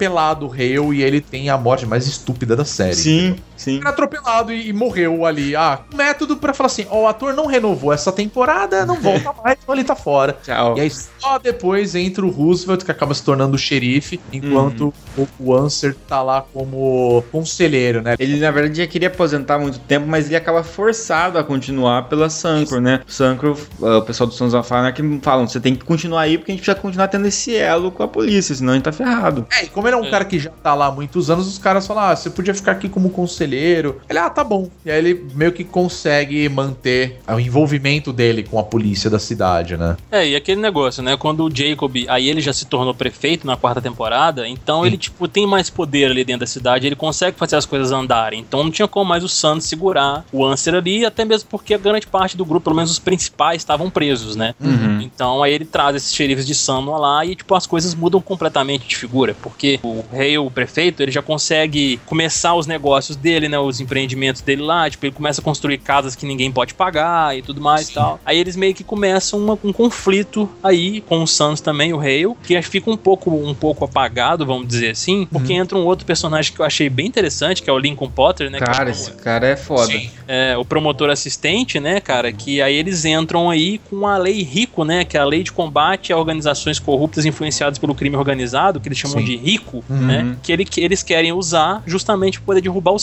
Suns. Aí é onde entra aquela questão de, deles explorarem novamente os elos mais fracos. E acaba sobrando pro, pro, pro coitado do Juice aí, que acabam que eles acertam muito, porque ele é o mais mente fraca, vamos dizer assim, entendeu? É, eles acabam convencendo o Juice lá, e o Juice vai fazer uma coisa pra tentar livrar a cara dele, e no fim acaba fudendo mais ainda, né, com tudo, e, e acaba até matando um, um colega, né? Esse cara, ele usa meio que o Juice porque ele, ele tá ali, né? Ele é o cara que tá de boas, na verdade. Uhum. Ele fala, ah, você sabe de algumas coisas, você pode me ajudar, eu posso te ajudar também e tal. E aí, num determinado momento, quando ele faz o negócio pra ele, que ele tá pensando que, tipo, ah, beleza, livrei a barra do- da gente, o cara chega e fala assim, é, eu descobri que teu pai é negro. né? Isso, e no, San- no Sancro tem uma E lei muito antiga da Sancro é, que você não podia, né, ter envolvimento com os negros, etc. Era É uma coisa extremamente racista, vamos, vamos ser bem sincero, na qual eles falavam que não poderia ter negros dentro da grupo, né? É. Era a- não, não é uma supremacia branca, mas assim, é, é racista, completamente racista. E aí ele, com medo de não ser aceito, né? o pessoal já não revia essas leis faz tempo e dificilmente daria algum problema sério. É, pro- só que ele fica com a pulga atrás da orelha. Ele fala, porra, se os caras descobrirem que meu pai é negro, eu não vou ser mais aceito. É. Eu não tenho nada, tipo, a minha vida são esses caras. Ele entendeu? não tem pra onde ir, cara. Eu O não tenho dessa ir. merda, dessa chantagem mais estúpida que o Jax depois até fala, cara, isso aí a gente dava um jeito tão fácil, né? E são ele é, tão- ele é muito burro também, porque o pai ele nem tem o nome do pai dele, né? É. É, não, ele não tem nada, ele só ele não, ele não. medo de que os é, ele vai abrir a boca pros caras do Sons of Anarchy e falar, ó, o cara é negro. E teoricamente, né, nessa ideal completamente racista, desnecessário, não poderia ter negros no grupo. Só que ele esquece completamente, porque ele tem. Não o Mayans, né? Que depois, vamos falar a verdade, o Mayans acabam meio que se tornando aliados ali, eles se entendem, sim, né? sim. Só que você tem o, por exemplo, o T.O., né? O que ele é do de Lodai lá, que eles são dos Green Bastards, né? Uhum. Que é uma gangue de motoqueiros de negros e os caras têm, eles são parceiros ali. É, Não exato. faria nem sentido, pra falar a verdade, ele ficar se preocupando, mas é o que acontece. Ele se preocupa É. e aí ele meio que fala: "Ah, beleza, eu trabalho junto com você, mas por favor, não abre a boca. E É. o cara se aproveita da situação. O cara pede pra ele pegar. é- Nessa época eles já estão fazendo um esquema de transporte de arma junto com droga. Eles começam a quarta temporada, tipo, com esse esquema de armas mesmo, como eles estão acostumados a fazer. Aí entra o, o Machete aí, né? Ah, é. Machete. Entra o Machete aí. Eu só chamo ele de Machete, cara. Não tem jeito. Ah, é, é, ele é foda.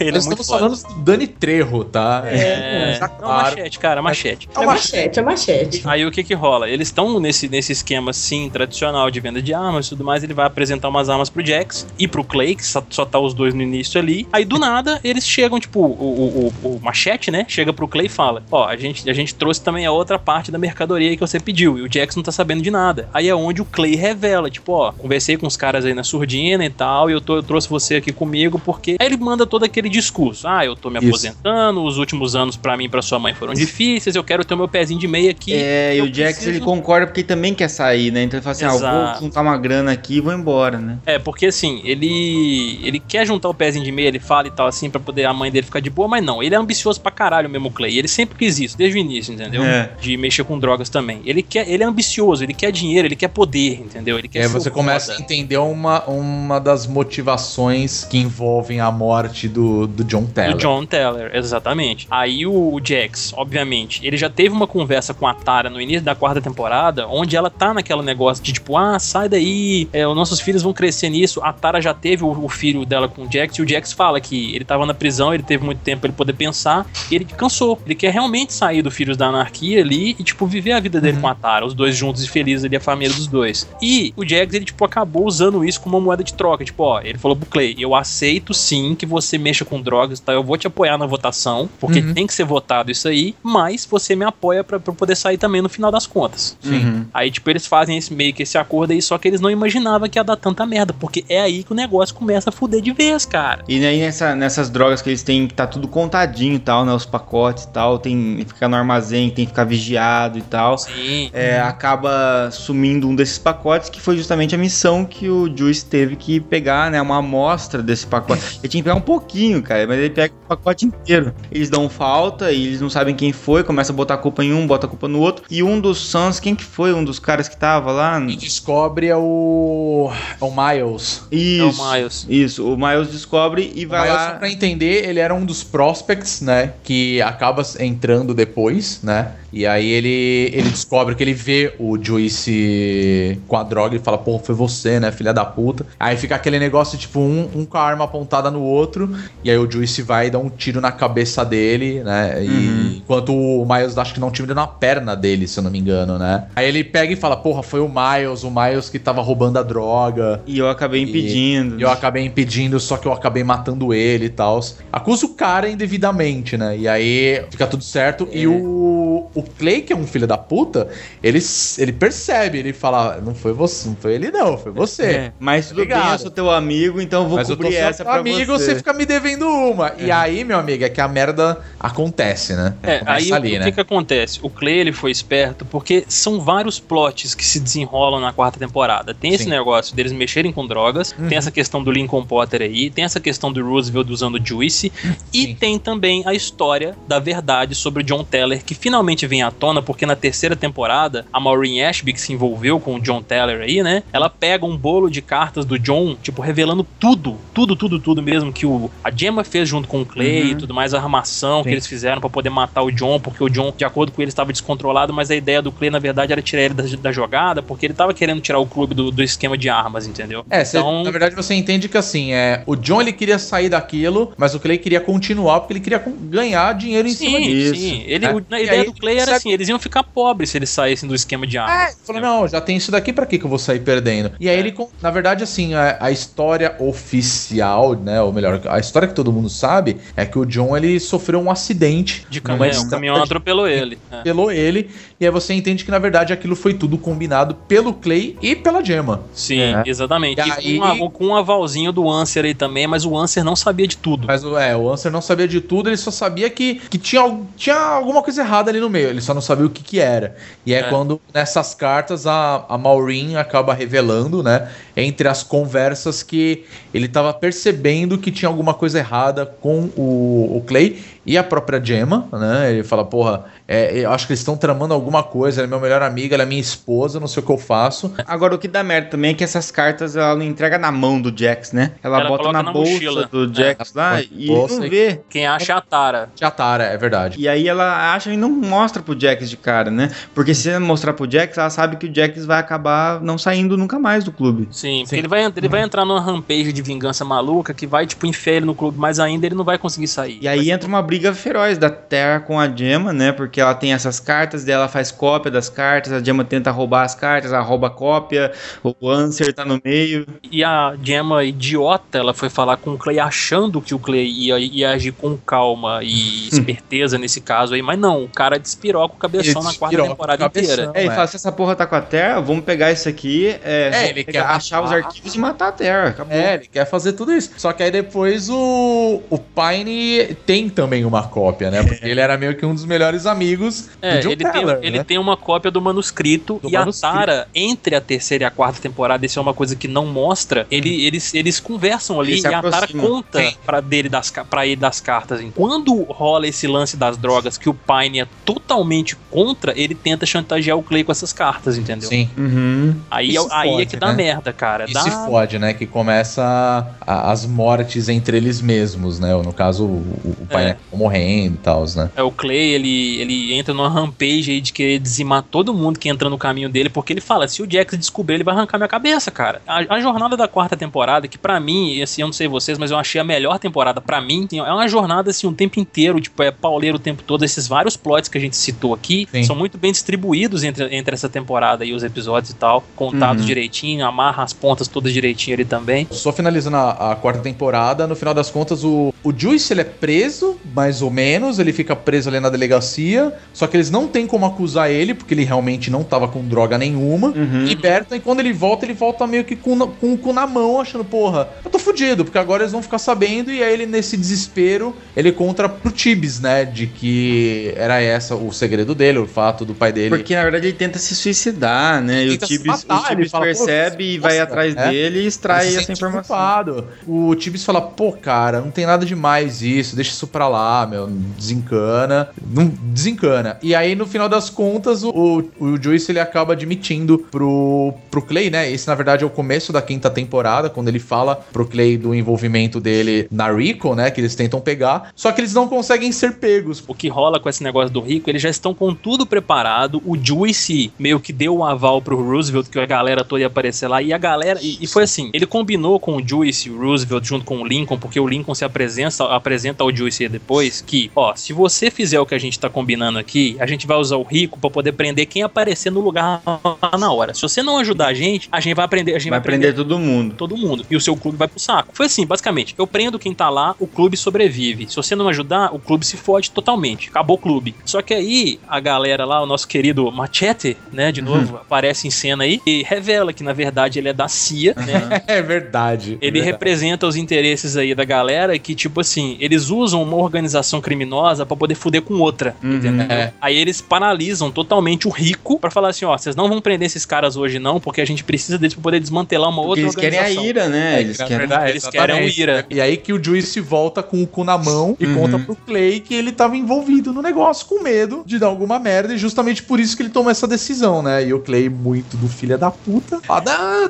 tudo bem, vem cá, tá aqui É. um petzinho aqui, ó. É, sim. Isso é bem posição, bem é, postura de mafioso, né, cara? É, Que, Aí ó, assim, ah, eu fiz um favor pra você porque eu sou bonzinho, mas na verdade eu vou te cobrar depois, né? E Exatamente. um dos grandes plots aí da temporada que eu acho muito interessante é, é a disputa que a Gemma e a, a Terra, elas sempre tiveram aquela rixa entre as duas e tal. E elas Sim. ficaram amiguinhas, elas desenvolveram uma relação, elas se amam ali e tal, mas elas sempre têm- tiveram essa rixa. E isso se amplifica muito mais na quarta temporada, porque aí a Gemma, é a, a Tara que tá querendo embora. E a, e a, Gemma, a Gemma descobre isso. Então ela não quer deixar de jeito nenhum ela levar os netos dela embora, quer que eles ficam lá. Aí, tipo, cara, entra numa, numa uma disputa dos infernos entre eles lá, que a Tara quer de todo jeito ir embora e, e, a, e a Gemma não deixa. E no final, ela foi bem mais inteligente que a Gemma, acabou mostrando as cartas pro Jax e tudo mais lá. Dá uma merda muito grande com o Clay, eles, tipo, saem na porrada, não sei o que e tal. Aí no final das contas, né, o Jax ele assume a presidência do clube ali, no final Sim. das contas, quando ele descobre tudo e tudo mais. É legal que quando, no finalzinho da temporada, quando eles estão lá na capela, Tara chega, né, lá nele assim, tipo, vocês lembram uma cena no, no, no seriado? a, a mesma pose, né, que A a, mesma Gemma pose. fez com o John lá na foto clássica, né? É, exatamente. Aí, tipo, É, a é Tara foda. faz isso, tipo, bota a mão assim no, no peito dele, tipo assim, olha pra Gemma aquele olhar, tipo, ele é meu.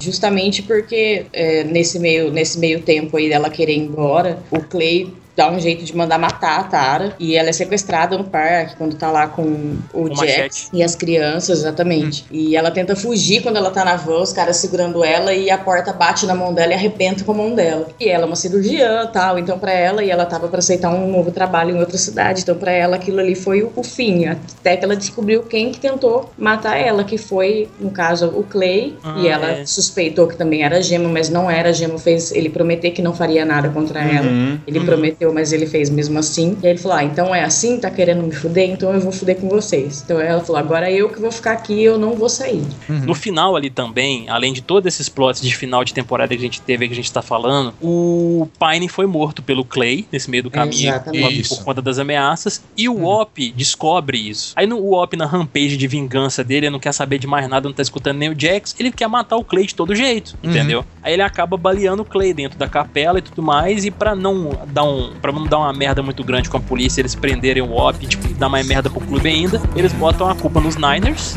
né? Ali no, nos, nos traficantes, no cartel, não lembro direito em quem que eles colocaram a culpa. Aí é aí que dá essa merda toda, entendeu? I ain't the stepping stone to be stepping on. I ain't nobody's crutch. I ain't the money man with your money man. You ain't looking at me. I'm not the cheap one looking at me, son. You ain't looking at free. Tigre já tá meio assim com o Clay, tipo, ó, não, pelo amor de Deus, o que, que você tá fazendo com o clube e tal. E ele, É, ele percebe que tá, tá, tá causando, né? Fala, mano, É. você tá louco, né? Aí, quando o Clay é baleado, eles colocam a culpa no. É, eles colocam a culpa nos Niners mesmo, lembrei, porque envolve o Demon Pope a partir daí. O Tig vai lá no hospital e ele se sente culpado, porque ele não tava lá na hora pra, prote- pra, pra proteger o Clay. Porque, como ele é o braço direito, né? Por que, que ele não tava lá? Aí ele se sentindo culpado, aí ele vai também querer buscar vingança. Aí ele vai atrás do líder dos Niners lá, que, namo- que namora a filha do A Pope. filha dele, exatamente. Aí, tipo, ele vai com o carro, com tudo, assim, no lugar onde eles estão sentados. Ele não consegue matar o líder dos Niners, mas ele mata a filha Ele do mata a filha dele, é, Cara, exatamente. isso é muito foda, porque esse Pope não é flor se cheire, né, cara? Ele é um, um big empresário aí, bem sucedido no mundo dos negócios, mas porém ele é um mafioso filha da puta do caralho também, entendeu? É, toda a fama e todo o. Toda a fortuna dele, na verdade, por mais que ele mostre ser um, um mega empresário e tudo mais, na verdade é uma grande fachada, que toda essa fortuna dele é em cima da criminalidade, né? Uhum. Exatamente. E aí o cara chega e fala: Então, você matou minha filha, né? Inclusive tem uma cena que é pesadíssima também, né, logo no- nesses primeiros episódios da quinta temporada, que o Pope encontra a filha do Tig, que é Sim. uma adolescente desvairada. Sim. E ele fala: "Ó, vo- Você matou minha filha, agora eu vou matar a sua filha. Ele prende o Tig na, no Aham. negócio lá e bota a menina no fogo e deixa, Cara, deixa ele é vendo ela pegando fogo. pesado. É uma das cenas mais pesadas da série, assim, de longe, cara. Então ele fala assim: Ó, você mexeu comigo, eu mexi com você, estamos kits, né? E tá tudo certo, podemos voltar a fazer negócios aqui. É, Exatamente. aí o, o que rola é o seguinte: terminou a quarta temporada, tipo, esse plot da Tara, né? Que ela vai ficar com o Jax ali. O Jax se torna presidente, né? Depois dessa merda tudo que acontece com o Clay. É, Por ameaça do Jax, na verdade. O Jax Ah, é verdade. na- no Isso. hospital fala pra ele: Eu sei que você matou o pai, sei que você tentou matar a Tara, sei que você matou meu pai, então Sim, agora você vai sair você disso aí, vai passar a presidência pra também, mim, né? senão eu vou falar pra todo mundo e você vai se fuder. Ou você passa a presidência, ou É. eu conto pra todo mundo e você vai morrer, porque todo mundo vai lutar pra você morrer, porque você Sim, matou é. membros do clube. Exatamente, Uhum. é isso mesmo. Dito isso, já começa a quinta temporada e já, começa, já tem esse acontecimento aí que o Sanches disse mesmo, do Pope entrar na jogada, se revelar como sendo um cara implacável mesmo, que não leva desaforo pra casa e comanda tudo, e ele faz o que ele quer. Aí ele mata a, a- a filha do Tig, e nisso, quando o Tig tá preso, ele consegue se libertar, porque eles iam matar o Tig ali também. Aí ele Isso. consegue se libertar, ele mata algum dos capangas do Pope ali também, no meio do caminho. Aí o que, aí que acontece uma das coisas mais fodas da série inteira e, da e dessa temporada, que eles prendem alguns membros, né, que eles já estavam, eles estavam para ser presos, não lembro por que também aí mais. Aí prende o Tig, o Tibis, o Jax e o, e o Op, ele volta, né, porque ele tinha, ele tinha saído fora e tal, ele volta aí, tipo, ele, ele quer se manter perto, ele vai preso junto, porque ele agride um policial. É onde o, o Pope aparece novamente e fala, cara, o Tig matou um dos meus caras lá naquele negócio lá, mais um de vocês vai ter que morrer, e você vai escolher quem? O Jax, no caso, né? Uhum. Aí, cara, nossa, é tenso isso, porque o Jax, ele vai se colocar no caminho aí, né? Tipo, não, eu, eu não vou... Sou eu, né? Eu que vou pra merda.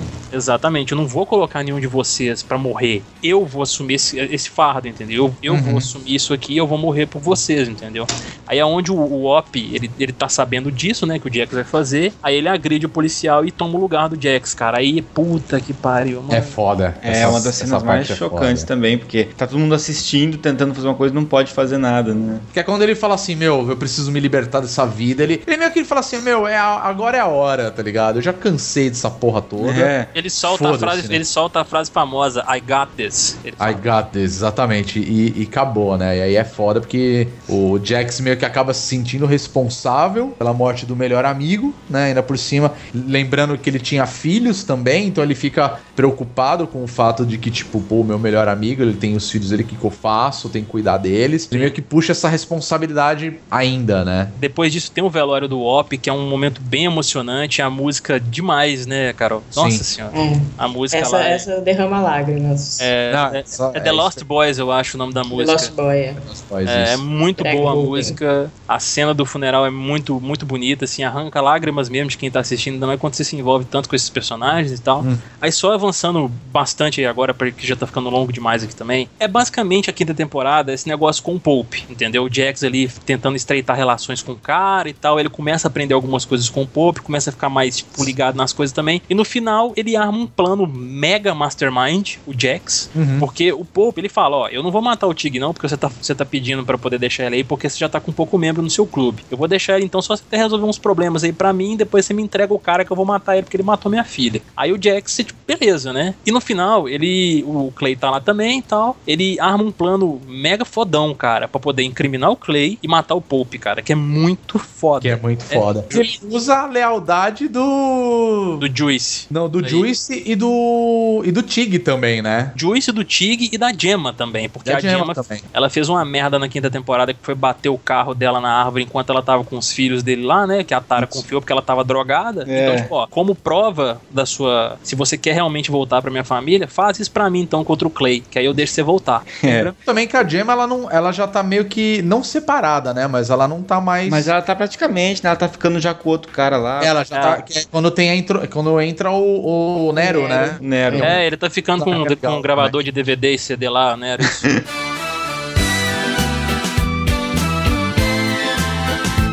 É que É. foi quando ela descobriu que ele tentou matar a, a Tara, né? Que ele prometeu que não faria. É, o Nero acaba meio que se tornando no decorrer da, dessa até a partir dessa temporada, ele acaba tendo muita amizade com o, com o Jax, né? Uhum. E só que ele falou, ó, você vai resolver isso com o pessoal do, me- da- do meu grupo, só que eu já tô velho demais, eu tô caindo fora, né? Eu não Uhum. quero mais. Só que ele meio que vira meio que um tutor ali, né? Um mentor ali do Jax, que ele fala, não, você tá pensando muito, sei lá. Coisa que era o papel do Clay, né? E o Clay fica mordido com isso e começa a fazer os esquemas por fora dele, né? Tem aquele plot do, do Otto novamente, que ele retorna aí na quinta temporada. Uhum. E eles conseguem fazer com que o Otto delate tudo que o Sans fez. Pra poder ativar o Rico novamente. É, ele se diz a, a polícia, né? O FBI, etc. Exatamente, por causa de uma merda aí que, tipo, eles falaram que ia matar o cara que matou a Luene, aí eles não mataram porque precisava do cara e tal, e eles usaram essa informação mentirosa que eles passaram pro Otto pra poder fazer o cara virar de lado, entendeu? Uhum. Aí isso dá uma merda muito grande. É, na verdade não foi mentirosa, né? Eles passaram pro Otto que o Bob comeu a mulher dele. Ah, É, sim, teve é. isso também. Mas quando eles falaram que ia, ia matar o cara que matou a Luane, aí eles. Não, o Bob chegou lá e falou que matou, mas eles não tinham matado, porque eles enxergaram como uma forma de trazer mais grana pro MC, entendeu? Porque tava mexendo com um negócio de boneco, um trem assim, É. não lembro direito. não- Mas aí no final das contas, né, no final da temporada, a Tara, ela resolve ajudar o Jax, tipo, consultando no hospital lá, e principalmente pra poder ter acesso ao Otto e convencer ele a desistir disso. Uhum. Aí no final da temporada o Otto faz isso também. Ele mata, ele, ele tipo, ele. Uma, da- uma das formas pra ele poder invalidar o testemunho dele pra polícia é ele se, demonstrar um louco É, completo. só que né? não tem como é, confiar no que tá falando porque tá fora de si, né? Exatamente. Aí o que, que ele faz? Ele, ele com aquele papinho com a Tara e tal, ele pede ela um crucifixo que era da Luane e ele usa esse crucifixo pra poder matar uma enfermeira. Aí de certa forma ele invalidou o testemunho dele, mas porém ele fudeu a Tara pra poder atingir o Jax. E ela vai presa no final. Aí- Ela é presa porque ela é, no caso, ter participado numa conspiração de assassinato, né? Porque, Sim. tipo, ela quem dá o negócio e ele se mata, né? Sim, E exatamente. aí ela, ela é presa, né, cara? É, exatamente. Então aí a gente já parte pra, pra sexta temporada, né? For my father to come me like he said. And in that time I was alone, so many years without my home. Essa sexta temporada ela, than ela é bem tensa, assim. Eu acho ela bem tensa mesmo, porque a gente vê um total afastamento aí do Jax e da Tara, porque ela já tá com aquela ideia na cabeça que, tipo assim, ela foi presa, já perdeu as chances todas que ela tinha, ela não vai conseguir mais um emprego no hospital que ela queria, sabe? O- É, Ela meio que perdeu tudo que ela tinha por causa daquilo, então já que eu perdi por causa disso, então vou me juntar a isso, né? É, aí no, Vamos- no, vamos lá, na, né? Na sexta temporada, ela resolve bolar um esquema dela mesmo pra afastar os filhos dela do clube, inclusive do Jax. Porque ela viu que o Jax não ia sair daquilo ali, entendeu? E, cara, é uma das cenas, assim, mais legais, assim, cara. O, o, o Jax, ele é muito filho da puta em muitos momentos na série, sabe? Sim. Ele trai a Tara e tudo mais. No, no- no início da temporada da sexta, inclusive, ele fica com a Colette, né, Carol? Aquela vaca. Pode. Aquela lá e- Pô, eu acho ela mó legal. Ai, não gosto, não, odeio. Peguei um ódio dela. muito grande dela. Não, ela é uma Aquela filha da cena- puta. Aquela cena só serviu pra ver a bunda dele de novo.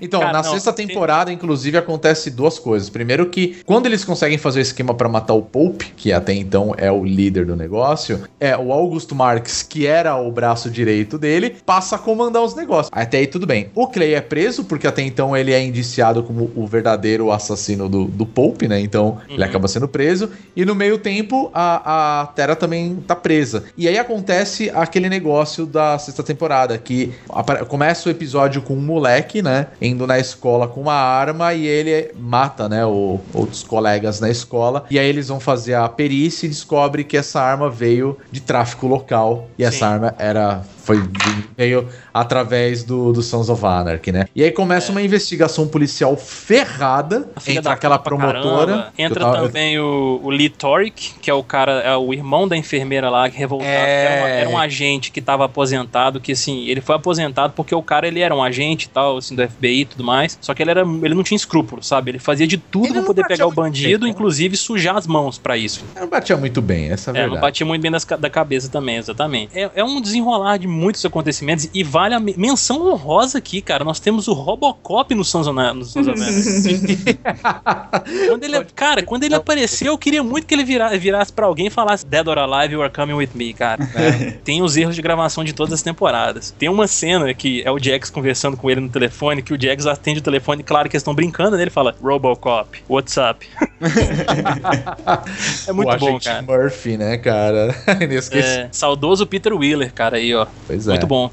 Aí, cara, nesse desenrolar de acontecimentos aí e tudo mais, só partindo, já avançando bastante, um, um dos momentos mais legais que eu acho, assim, do personagem Jax é quando ele descobre todo o plano da Tara, que ela inventa uma gravidez e tenta botar a culpa na Gemma de ter perdido o menino e tal. E aí ele- o Jax descobre que ela tá com um acordo com a polícia pra poder fugir dos meninos e se ela entregar o, o Sans e tudo mais. Aí o Jax finalmente encontra ela, Uhum. Aí ele, a Tara, tipo, achando, ó, tipo, fudeu, agora eu vou morrer, o Jax vai me matar, ele tá puto comigo e tal. E não, cara, isso aí, isso aí redimiu muito o Jax pra mim, porque ele é muito filha da puta em muitos momentos, que ele vira pra ela e fala que ele, ele, ele nunca vai deixar os filhos dela entrarem no meio desse caos todo, entendeu? Ele, vai, ele, ele deixa ela ir embora com os meninos e faz um acordo com a promotora, ó, tipo, ó, já que você quer a gente tanto assim, eu me entrego, você não pega meu clube, mas você me pega, você me Uhum. prende pelo negócio da arma que rolou lá na escola, e você vai, você vai ajudar a Tara e, tipo, em tudo que ela precisar aí, você vai tirar essa acusação dela da enfermeira doidona lá que o Otto matou, você vai tirar todas as acusações dela, vai deixar meu clube em paz, e ele fala pro clube, galera, o que a Tara quiser fazer, vocês vão apoiar. E nisso, cara, o Ansel, ele é um fofoqueiro filho da puta que já devia ter morrido nesse meio tempo. É. Porque ele bate no ouvido da Gemma que a Tara denunciou a, porra toda e ferrou com todo mundo, inclusive com o Jax. Aí E a- lembrando que isso é uma coisa importante, porque como a Terra tava. Ela tava presa, quem fica cuidando das crianças é a Gemma, né? É a Gemma, e ela se isso. apega muito com as crianças, principalmente pelo fato dela ser avó. Mas ela já era apegada, aí então ficou mais ainda, e aí o chicote estala também, né? É, exatamente. Aí é onde, cara, o final dessa temporada, meu Jesus amado. Cara, eu não vi vindo, sério, eu não vi vindo, cara, isso. Eu, eu dei graças a Deus que já tinha a sétima temporada saindo já, porque eu não ia aguentar esperar, não. Imagina quem assistiu quando passava.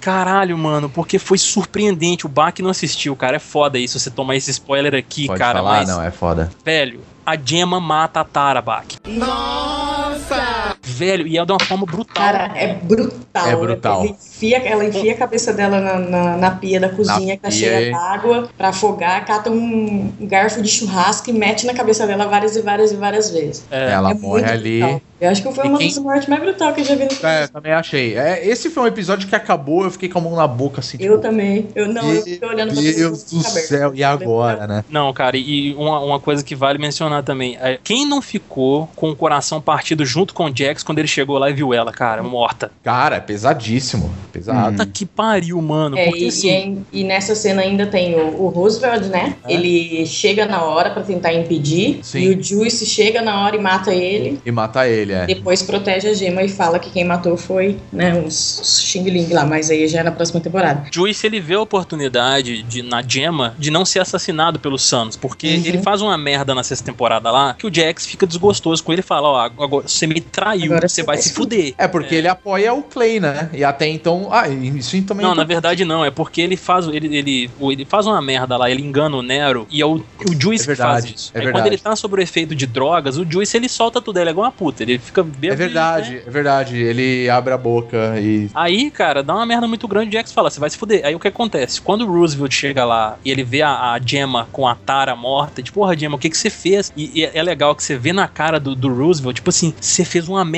muito grande. E tipo assim, você olha pra cara do Roosevelt, você pensa assim, e o Jax? Aí, Pois é. tipo, o Juice chega lá e mata o Roosevelt, porque, né, ele ia prender a Gemma, o Jax ia ficar sabendo, ia matar a Gemma de todo jeito e tal. Uhum. Mas aí eles conseguem reverter essa situação toda aí, o Juice com a Gemma, É né? porque aí o que, a impressão que passa pro Jax é que Juice matou o Roosevelt, matou a, a Tara e não, não matou a gema porque ele matou o Roosevelt. É, então, ele então. protegeu a gema, digamos Sim. assim. Isso. E o, o Jax ele chega lá, só tá a Tara caída lá morta. Tipo, justamente que já É, não tem mais ninguém, é. É, já começou o plano aí do, do- da Gemma e do Juice, que a gente já vai entrar na próxima temporada, que eles colocam as a culpa aí nos chineses, e o Jax chega lá, ela tá morta, né, cara? É muito triste, cara. É de partir o coração mesmo. Tipo, ele levanta ela, abraça ela, chora e tal, assim, é muito triste, cara. É, e aí Ele- que começa a, a- o fim da sanidade do, do Jax. É que ele é, fala, acabou. A única agora âncora que ele tinha já era, já entendeu? era, já era. Ele- é nessa ele- temporada que o Clay morre, inclusive? Sim, na É, sexta. né? É. There's a house in charming town. They call the rising sun, and it's been the ruin of many a poor girl, and me, oh God, I'm one. Aí, com a morte da Tara, cara, aí já começa a sétima temporada. O Jax ele vai preso, como ele tinha acordado com a promotora lá. É a temporada mais sangrenta do Santos, cara. Sim. É Ela, já começa, né, cara? A primeira cena. Sim. Eu não sei como eles conseguiram aquela proeza de fazer uma cena daquela bizarra, violenta, com uma música mó bonita em cima. Sim, é verdade. Uma música calma, assim. Ele lá É, com o cara no chão arrancando o sádico, dente né, do cara? cara. É muito, ficou muito animal, cara. O Jax ele começa na rampage de vingança, né? Resumindo bem a temporada aqui. A gente não vai contar o final, gente, que senão é até sacanagem, eu acho. Sim. É porque já passou muito tempo, mas eu acho legal a pessoa ver o final, assim, cara, tipo, sem saber aqui no podcast. Contou tudo, mas não vai contar É, já contou tudo, mas não conta o no final. final. A gente, a gente é sacana mesmo. É, aí ele começa nessa rampage de vingança, cara, dá muita merda aí, o, o August Marks aí, né? Ele, tipo, ele fala com os caras que eles têm que estabelecer uma ordem aí, porque ele não quer essa confusão, senão acaba respingando neles. Aí eles capturam o Bob, e o Bob morre no meio do caminho, cara, que é muito triste isso também, que é um puta personagem, o Bob Manson, né? Uhum. O Bob Elvis. Bob Alves, exatamente. Aí o Jax, ele, cara, ele faz muita merda, cara, o Jax. Ele conta só quer saber de matar. Qualquer pessoa É. que ele achar que tá relacionado com a morte da Tara, ele mete a bala e ele não tá nem aí. A Gemma tem um momento, pra, pra você ver o tanto que o, o Jax tá sádico na, na sétima temporada, tem um momento lá que um cara agride uma menina, uma coisa assim e tal, e a Gemma vai lá no cara, ela, tipo, bate na porta, o cara abre, o cara, é, o cara é meio safado, né, tipo, meio pilantra, assim, aí a Gemma dá aquela seduzida e tal, assim, ela vai e sai do caminho, assim, aí o Jax entra e começa a espancar o cara, entendeu? Você ver o tanto que o Jax tá sádico no- no- na sétima temporada. E dá uma merda muito grande com as outras filiais do Suns por causa das atitudes do Jax e tal, até os próprios membros do clube dele ali, da, da charter principal, né? Uhum. Estão questionando as atitudes dele. Tem uma nova xerife no lugar do Roosevelt também, que se envolve com Tibbs aí no meio do caminho. É, o Ansel fofoqueiro tá lá ainda, esse cara tá com câncer desde a primeira temporada, não morreu, Morre, exato. né? É, cara, não... filho da puta, né? Um monte de gente morreu, desgraçado não. E, tipo, cara, isso culmina de, de, tant- de tanta merda que o Jax fez, isso culmina no, no final da temporada e a gente não vai falar. É, exatamente. A sacanagem, né? Vale muito a pena a sétima temporada, assim. Eu não considero ela a melhor, mas ela é muito boa, assim. ainda assim. E a gente vê um desenvolvimento de alguns outros personagens aí também, é um pouco mais, eles dão espaço um pouco mais para outros personagens, já que saiu Tara, Também, né? Reduziu o elenco pela metade. É, exatamente. Corte de custo, né? Corte de. É que vai entrando muita gente também, né? Só que, pô, ele começa a dar atenção pra personagens que lá no começo, dane-se. Tipo, o Rap, por exemplo, O que é um Rap, ele personagem um cara- legal. É, então fica Puta bem importante no clube. né? O, o Tig mesmo, quando ele- com aquele relacionamento. Ah, é, velho. Que é espetacular aquilo. Aquilo é maravilhoso. O Tig é Qual é muito o nome louco. dela, ô, Carol? A Vênus. Ah, é a, A Vênus. Venus, é, nossa, ela é, ela é maravilhosa, a Venus, Pra, cara. é, pra quem não, não sabe, é, é um travesti. É um travesti. É a cara do. Tig isso, né, cara? Cara, Não, Cara, o Tig ele é um loucão, só que ele é um loucão que ele tem medo, tipo, de manequim, tá ligado? Tipo, boneco. de boneco, né, mano? É maravilhoso, é demais. E o, o Tibbs também, né, cara? Que é um puta personagem legal. Uhum. Ele tem um destaque ali na terceira, quarta temporada, depois meio que. Ele vira o braço direito do Jax ali. É, o Chips é um paizão ali, né? É, não, ele, eu acho ele o melhor personagem do Sons of Anarchy, cara, na O boa. Tibbs É, o é Tig- tipo o que era o Tig pro Clay no começo, né? É, É, o- a diferença do Tibbs é que ele é um cara, ele é inteligente, ele é calmo, ele não, não é calmo, mas ele é um cara, assim, extremamente leal, cara. Ele, ele demonstra isso o tempo inteiro. É, engra- é legal como ele, a relação de carinho que ele tem com o Jax é bem legal. Isso que ele chama o Jax de Jack Boy. Jack Boy. É o Jack Boy. É. Ah, o legal também na sétima temporada é a aproximação da Wendy, porque é, ela, ela volta, dela, né? ela quer ter a guarda, né, do, do Abel, né, desde o início, né? Uhum. E aí ela Em volta um desses já- momentos, o Jax faz uma das coisas mais filhas da puta da série inteira. Eu achei uma coisa muito cretina. que é quando ele bota droga nela, tipo, ele droga. Exatamente. A menina lá limpa, tentando, tipo. É, porque nossa. quer entregar nem fudendo, né? É, Aquilo então. Foi muito filha da puta. Foi. né? Eu acho legal, porque depois o Jax, ele, ele percebe, ele entende que, na verdade, tipo, cara, ela, ela é uma mãe e ela vai fazer de tudo pelo filho dela. Sim. Mesmo que ela não tenha mais aquela proximidade que ela tinha antes, que depois de um tempo ela passa a ter, né?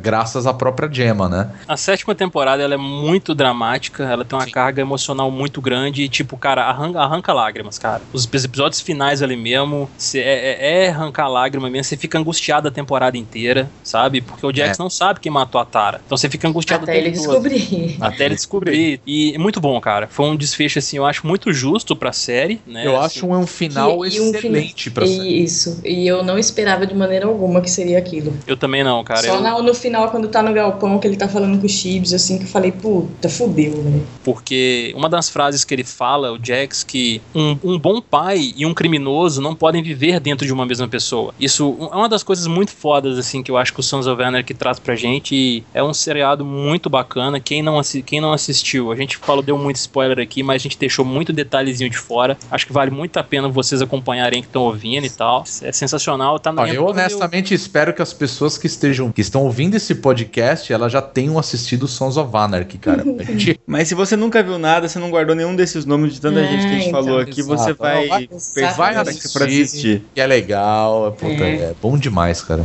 É, eu acho que uma coisa só pra fechar que vale a pena falar, as, as muitas participações especiais que teve na série, inclusive na última temporada teve o Merlin Manson, que Verdade. foi um papel muito importante. Uhum. Teve até o Stephen King participou. E uma das coisas mais fodas da série é a trilha sonora. Ah, sim. Por favor, gosta de Muito, foda, cara. E as versões Traz. também de música, você pegar o. É, são todas regravações, né? Isso que eu achei muito foda, cara. É. Porque tem música que, tipo, eu- nossa, que música foda. Eu ia olhar e, tipo, música do Bob Dylan, aí você vai Não, pegar o original e, tipo, você vai ver. Do É uma bosta, tá ligado? É. Perto da, da regravação. Pô, tem umas músicas. Inclusive, eu tinha falado do Black Flag, tem uma música deles que toca no logo quando eles estão na terceira temporada, quando eles chegam em Belfast, que fica mostrando aqueles, aquelas, aqueles cenários maravilhosos da Irlanda, É. e eles dirigindo naquelas estradinhas e fica tocando uma música que é do Black Flag mesmo, sem contar as regravações. Nossa, meu, olha, recheiem esse Tem podcast com Tudo, a né, cara? sonora. É, Rolling Stones, Bob Dylan, até Stevie Wonder. E vale Tem. falar que a música do final da temporada, do- da última temporada, final da série, ela também foi escrita pelo Kurt Sutter.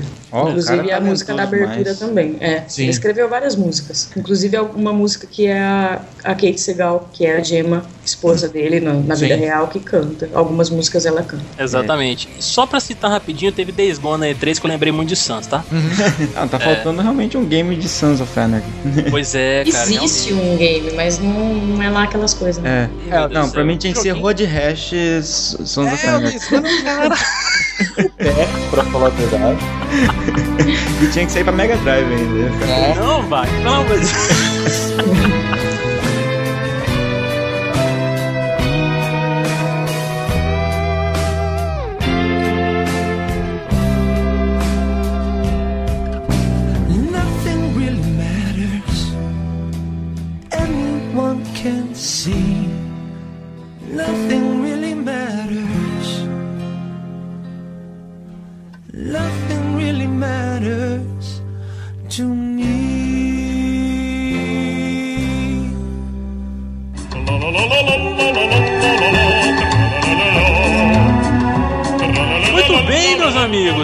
Vestirmos as nossas jaquetas de motoqueiros aí nesse cast de Filhos da Anarquia, estamos aqui na nossa sessão de recados, e-mails e comentários do cast passado aí, que foi sobre protagonistas dos games. Eu estou aqui com a Vanessa Reis again. Oi, gente, tudo bem? Olha eu de novo aqui. Vocês não me aguentam mais aqui, brincadeira.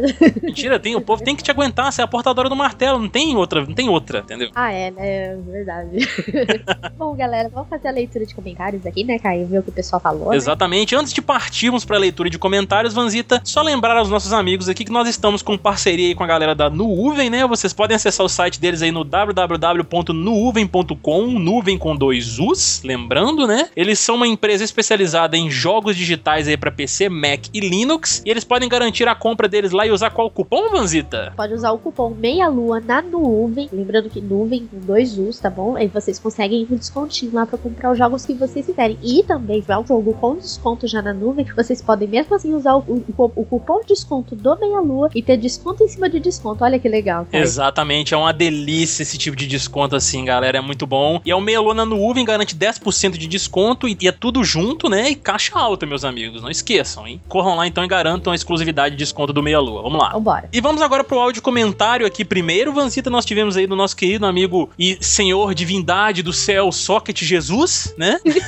E aí, galera do Meia Lua, Socket na área, mandando esse áudio em cima da hora, né? E eu lembrei de um jogo do, do Super NES, eu acho que deve ter pro Mega Drive também, que é do Soldado Universal. Eu joguei até que bastante, eu tenho ele num daqueles cartuchos compilados de mais de 10 jogos em- na fita, né, do Super Nintendo. E é um jogo pra mim muito difícil, só que eu não, como não me recordo muito bem e o meu Super Nintendo não tá ligando direito, eu não lembro se ele realmente condiz com o filme, mas é um jogo que vale a pena dar uma olhada. Nossa, o que falar dos jogos da Disney? Passar Rei Leão horas e horas morrendo na fase da lava. E também tem o jogo do Pinóquio, né? Pinóquio é bem legal, mas ficar catando as madeirinhas do navio é uma coisa chata pra caralho. Abraço aí pra vocês e até o próximo cast. E benção. Vanzita, ele citou aí Soldado Universal e caramba, eu não, eu não joguei Soldado Universal no Super Nintendo e olha só, eu assisti o filme do Van Damme e pra mim já deu de Soldado Universal, entendeu?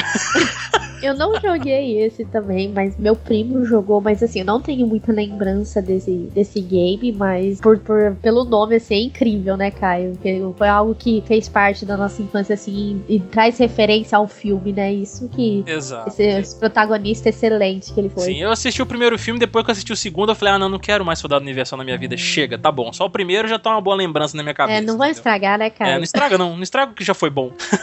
Mas eu não- nunca joguei, então não posso julgar o jogo, né? Deve, ser- deve ter sido legal se ele comentou, então não sei. É. E ele falou dos jogos da Disney também, né? Que não tem nem o que falar. Você nem tem, nem precisa, né? Comentários à parte, são jogos sensacionais, muito bons aí, todos que nós citamos em casts anteriores aí também, né? Cara, Rei Leão, Aladdin, cara, maravilhoso. Esses jogos aí, todos marcados na minha, na minha infância, foram os que eu mais joguei, assim, inundada de Disney. Exatamente. E no final o Socket mandou um benção pra gente, então Deus te abençoe, cara, de volta. Amém, Senhor. Obrigada pela bênção. Valeu, Sox, pelo seu comentário, seu áudio comentário aqui. E bora pro próximo, né, Caio? Vamos lá, agora pros comentários em texto, Vanzita, começando aqui pelo Meia Lua, nós tivemos comentário aí do nosso querido cara da Lycra, né? O cara das roupas apertadas aí, o Jefferson Roupinha, olha aí. Vamos lá, então. Quando pensei que teríamos 30 minutos somente Ghost in the Shell, o tema abordado em 30 segundos. Mas beleza, tudo bem. Ele será melhor trabalhado no cast da influência de Ghost in the Shell na cultura cyberpunk em um futuro desktop. Olha. Major Motoko, Kusanagi, Chuta-Bundas, desde 1989. E o fato de Samus ser mulher nunca foi surpresa, pois toda vez que alguém via o jogo dizia sabia que era mulher. E- Enfim, desde 1986 é isso. Se bem que nos anos 2000 em diante não há necessidade, mas o que essas protagonistas têm de incrível veio de uma matriarca mais espetacular ainda, a subtenente Ripley de Alien. Aí sim, cara. Não é à toa que Samus vive atrás de alienígenas e ainda usa uma armadura de robô como Ripley contra a rainha Aliens em Alien. Pois é, cara, Samus ela é foda igual, hein? O que será que o Renato teria a dizer sobre isso? Né? Então, o que será que ele diria sobre a. Sobre a Samus em comparação com a Ripley? Não sei, não sei. Hoje em dia fica muito mais fácil gostar do background de um personagem por conta do modelo hollywoodiano atual, mas antes os jogos japoneses exploravam mais isso em seus RPGs e alguns novels. Aí veio Kojima e colocou a palavra vídeo nos games. mas listando meus protagonistas fodas que apareceram nos games, segue e curiosamente sempre conheci muitas garotas que gostavam da Lara nos anos 90. Olha aí, Ivan. Lara Croft, ai meu coração. Ai, meu Deus, que emoção. E muita gente que não gostou da nova, pelo menos sou fã de ambas. E claro, Sonic falou em velocidade e pensou em Sonic. Exatamente. Sim. Obrigado pelo prêmio, fiquei muito feliz, já que a semana não foi fácil, pois fui atropelado, mas estou bem vivo. Forte abraço a todos. Porra, Caralho, você foi atropelado, cara? O que é isso? você tava jogando Pokémon GO, que eu sei, né? Não prestou atenção no semáforo. Seu cara. safado, você deu uma de Sonic, saiu correndo atrás de Pokémon, né? Com o celular na mão, não viu o carro e foi-se, né? Né, então, mas só que você fala Larinha, você ganhou meu dia hoje, cara. Lara é Lara. Só faltou o Ezio no comentário pra poder ficar perfeito. Valeu, Roupinha, pelo seu comentário e mais uma vez parabéns pelo seu prêmio, que foi o, o ingresso para Brasil Game Shows. Esperamos você lá. viu? Exatamente, seu abraço delícia tá guardado, É cara. ver se você recupera logo, porque tem 20 dias até a feira e dá um jeito. né? Exato, melhoras pra você, meu amigo. Vamos lá, hein? É, próximo comentário aqui, Vanzita do Darley Santos. Olha aí, o nosso atual ganhador do par de ingressos da Brasil Game Show nesse cast. Olha aí. Aê, Darley, parabéns. Parabéns, cara, mais uma vez. Esperamos vê-lo lá no evento também para abraços delícia, muitos. Aham. Ele diz aqui o seguinte: muito bom o assunto do cast. A questão talvez mais relevante discutida no cast foi sobre representatividade. Olha aí. Vemos aí como os games possuem função social, muito importante difundir a representação de minorias ou de grupos historicamente desprestigiados. Imagine uma criança pobre, negra ou deficiente vendo-se representada no seu filme ou série favorita. São ajustes que devem ser feitos. Personagem com um bom background possui uma densidade que aumenta a probabilidade de torná-lo marcante, mas ao mesmo tempo vocês me lembram de Mario, que não tem uma história de fundo bem elaborada e mesmo assim é carismático. Acho que ele é uma exceção. Pô, com certeza. Donkey Kong também. Mas ele tinha que falar do, do DK. Claro, falou de Mario, tem que falar de Donkey Kong também aqui. Poder acompanhar a evolução dos personagens, então, porra. Ele, ele colocou um porra com H, que é uma porra. tá? Só lembro do Big Boss. Cara, é simplesmente sensacional acompanhar toda a sua história. Pera, vocês não fizeram isso. É sério que vocês falaram isso de Mega Man? Porra. Fiquei chateado, pois é. É, é, é, Eu não tava no cast, então eu tô livre disso aí. Ficar se esquivando, olé. É claro, eu tô me esquivando aí, cara. Saindo fora das balas que estão vindo aqui, cara.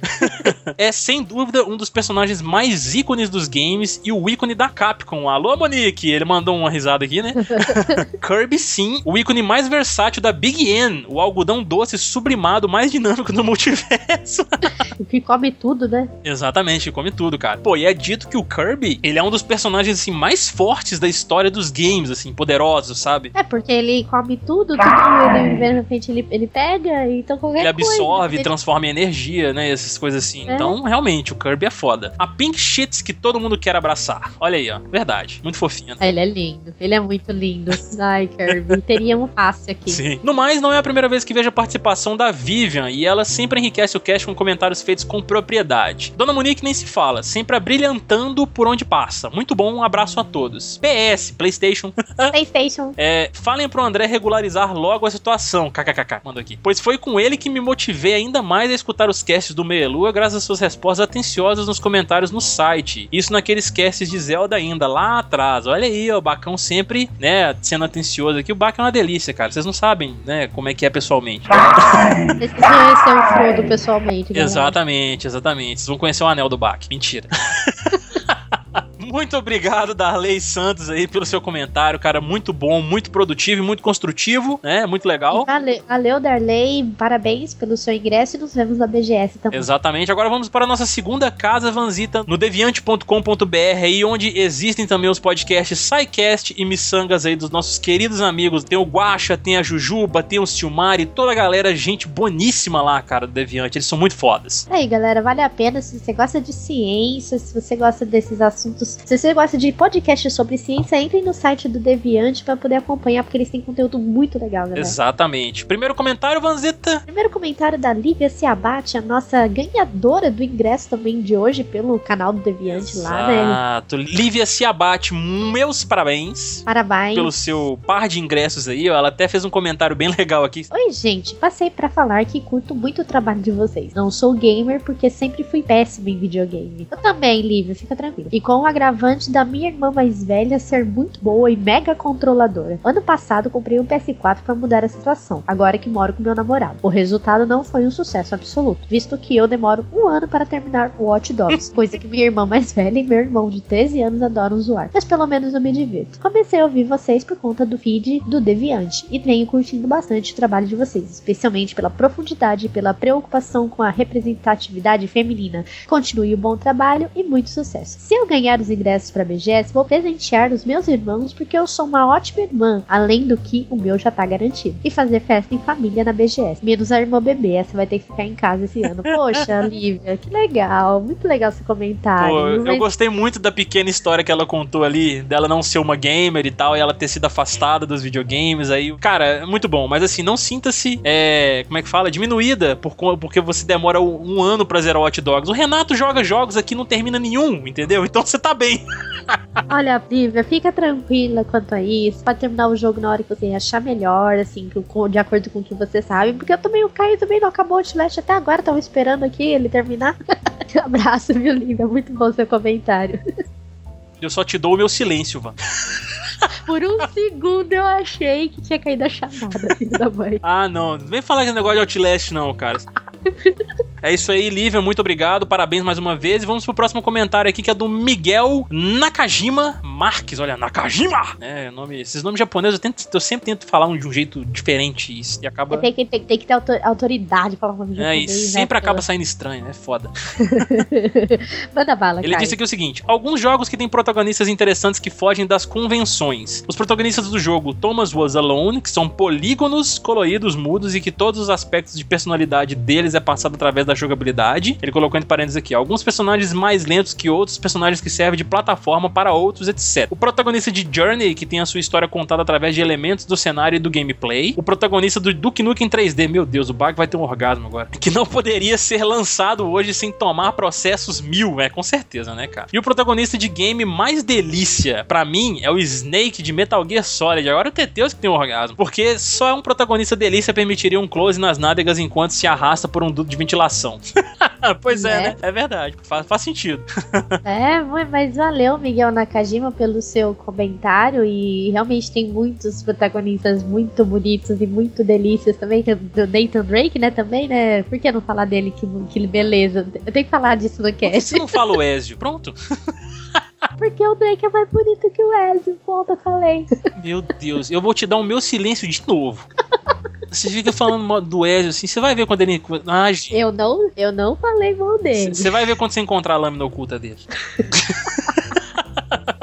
Ai, ai, Kai, você me mata a qualquer hora. Mas valeu, Miguel Nakajima, pelo seu comentário aí. Ah, vamos lá, o comentário do Antônio Souza Jr. E aí? E aí? E aí?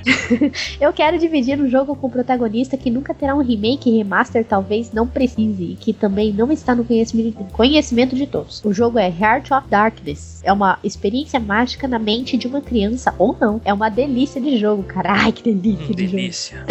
O protagonista é Andy, um garoto que não sei a idade, porém tem seu melhor amigo, Whiskey, Nossa, whisky. Whisky? É o nome de bebida, Lembra isso. bebida. É isso que eu ia falar, o nome de bebida.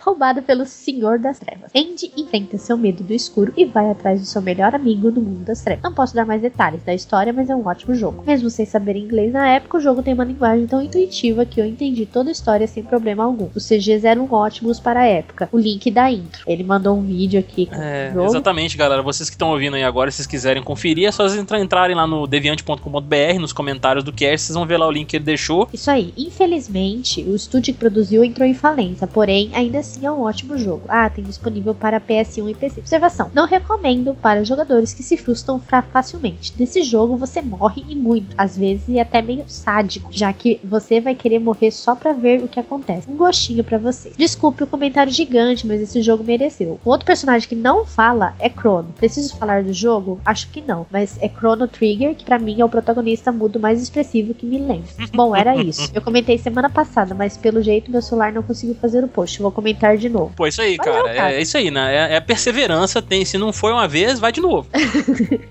Tem que ser insistente. Mas valeu, Antônio Souza Júnior, pelo seu comentário. E volte nos próximos casts aí também pra, pra conversar com a gente. É isso aí, meu amigo. Muito obrigado mesmo. Esperamos você nos próximos casts. O próximo comentário aqui agora, Vanzita, do Pierre Oliveira. Ele disse aqui o seguinte: Como assim falam de protagonistas e não falaram de cabelos espalhafatosos? Se o cabelo é normal, como o do bruxo Geralt, ele tem uma cor diferente para se destacar na multidão. Os japoneses são sempre espetados ou então compridos e escorridos. Vide Cloud, né, do Final Fantasy VII, Aham. e o Sephiroth, né, o Sephiroth, não sei como é que fala, do Final Fantasy VII também. Pois bem, venho aqui falar de dois protagonistas que mereciam ser citados no cast. O primeiro é John Marston. Eu não acredito que o povo não citou John Marston aqui no do Red Dead Redemption nesse cast, cara. Meu Deus.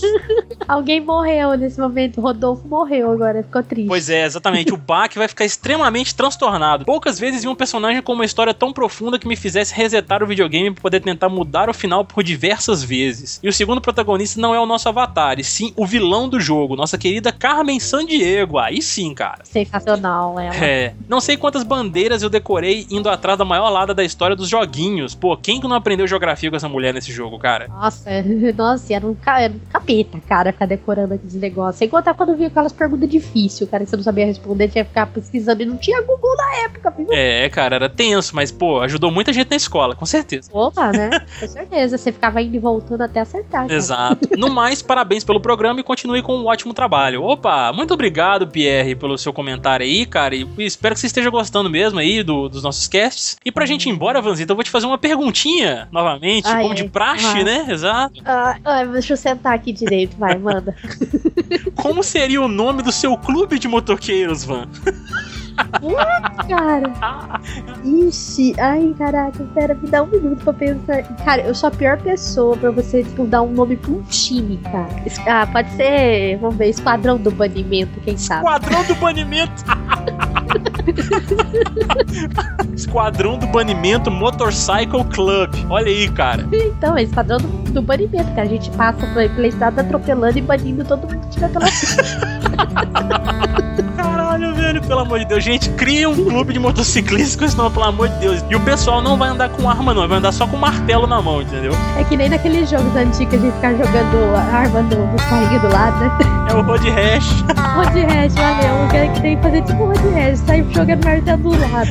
Exatamente, gente. Tá criado aí o Motorcycle Club da Van, então entrem lá, hein? Peçam já e garantam sua entrada. Se você não atender aos requisitos de entrada, você vai ser banido. Tá? Exatamente.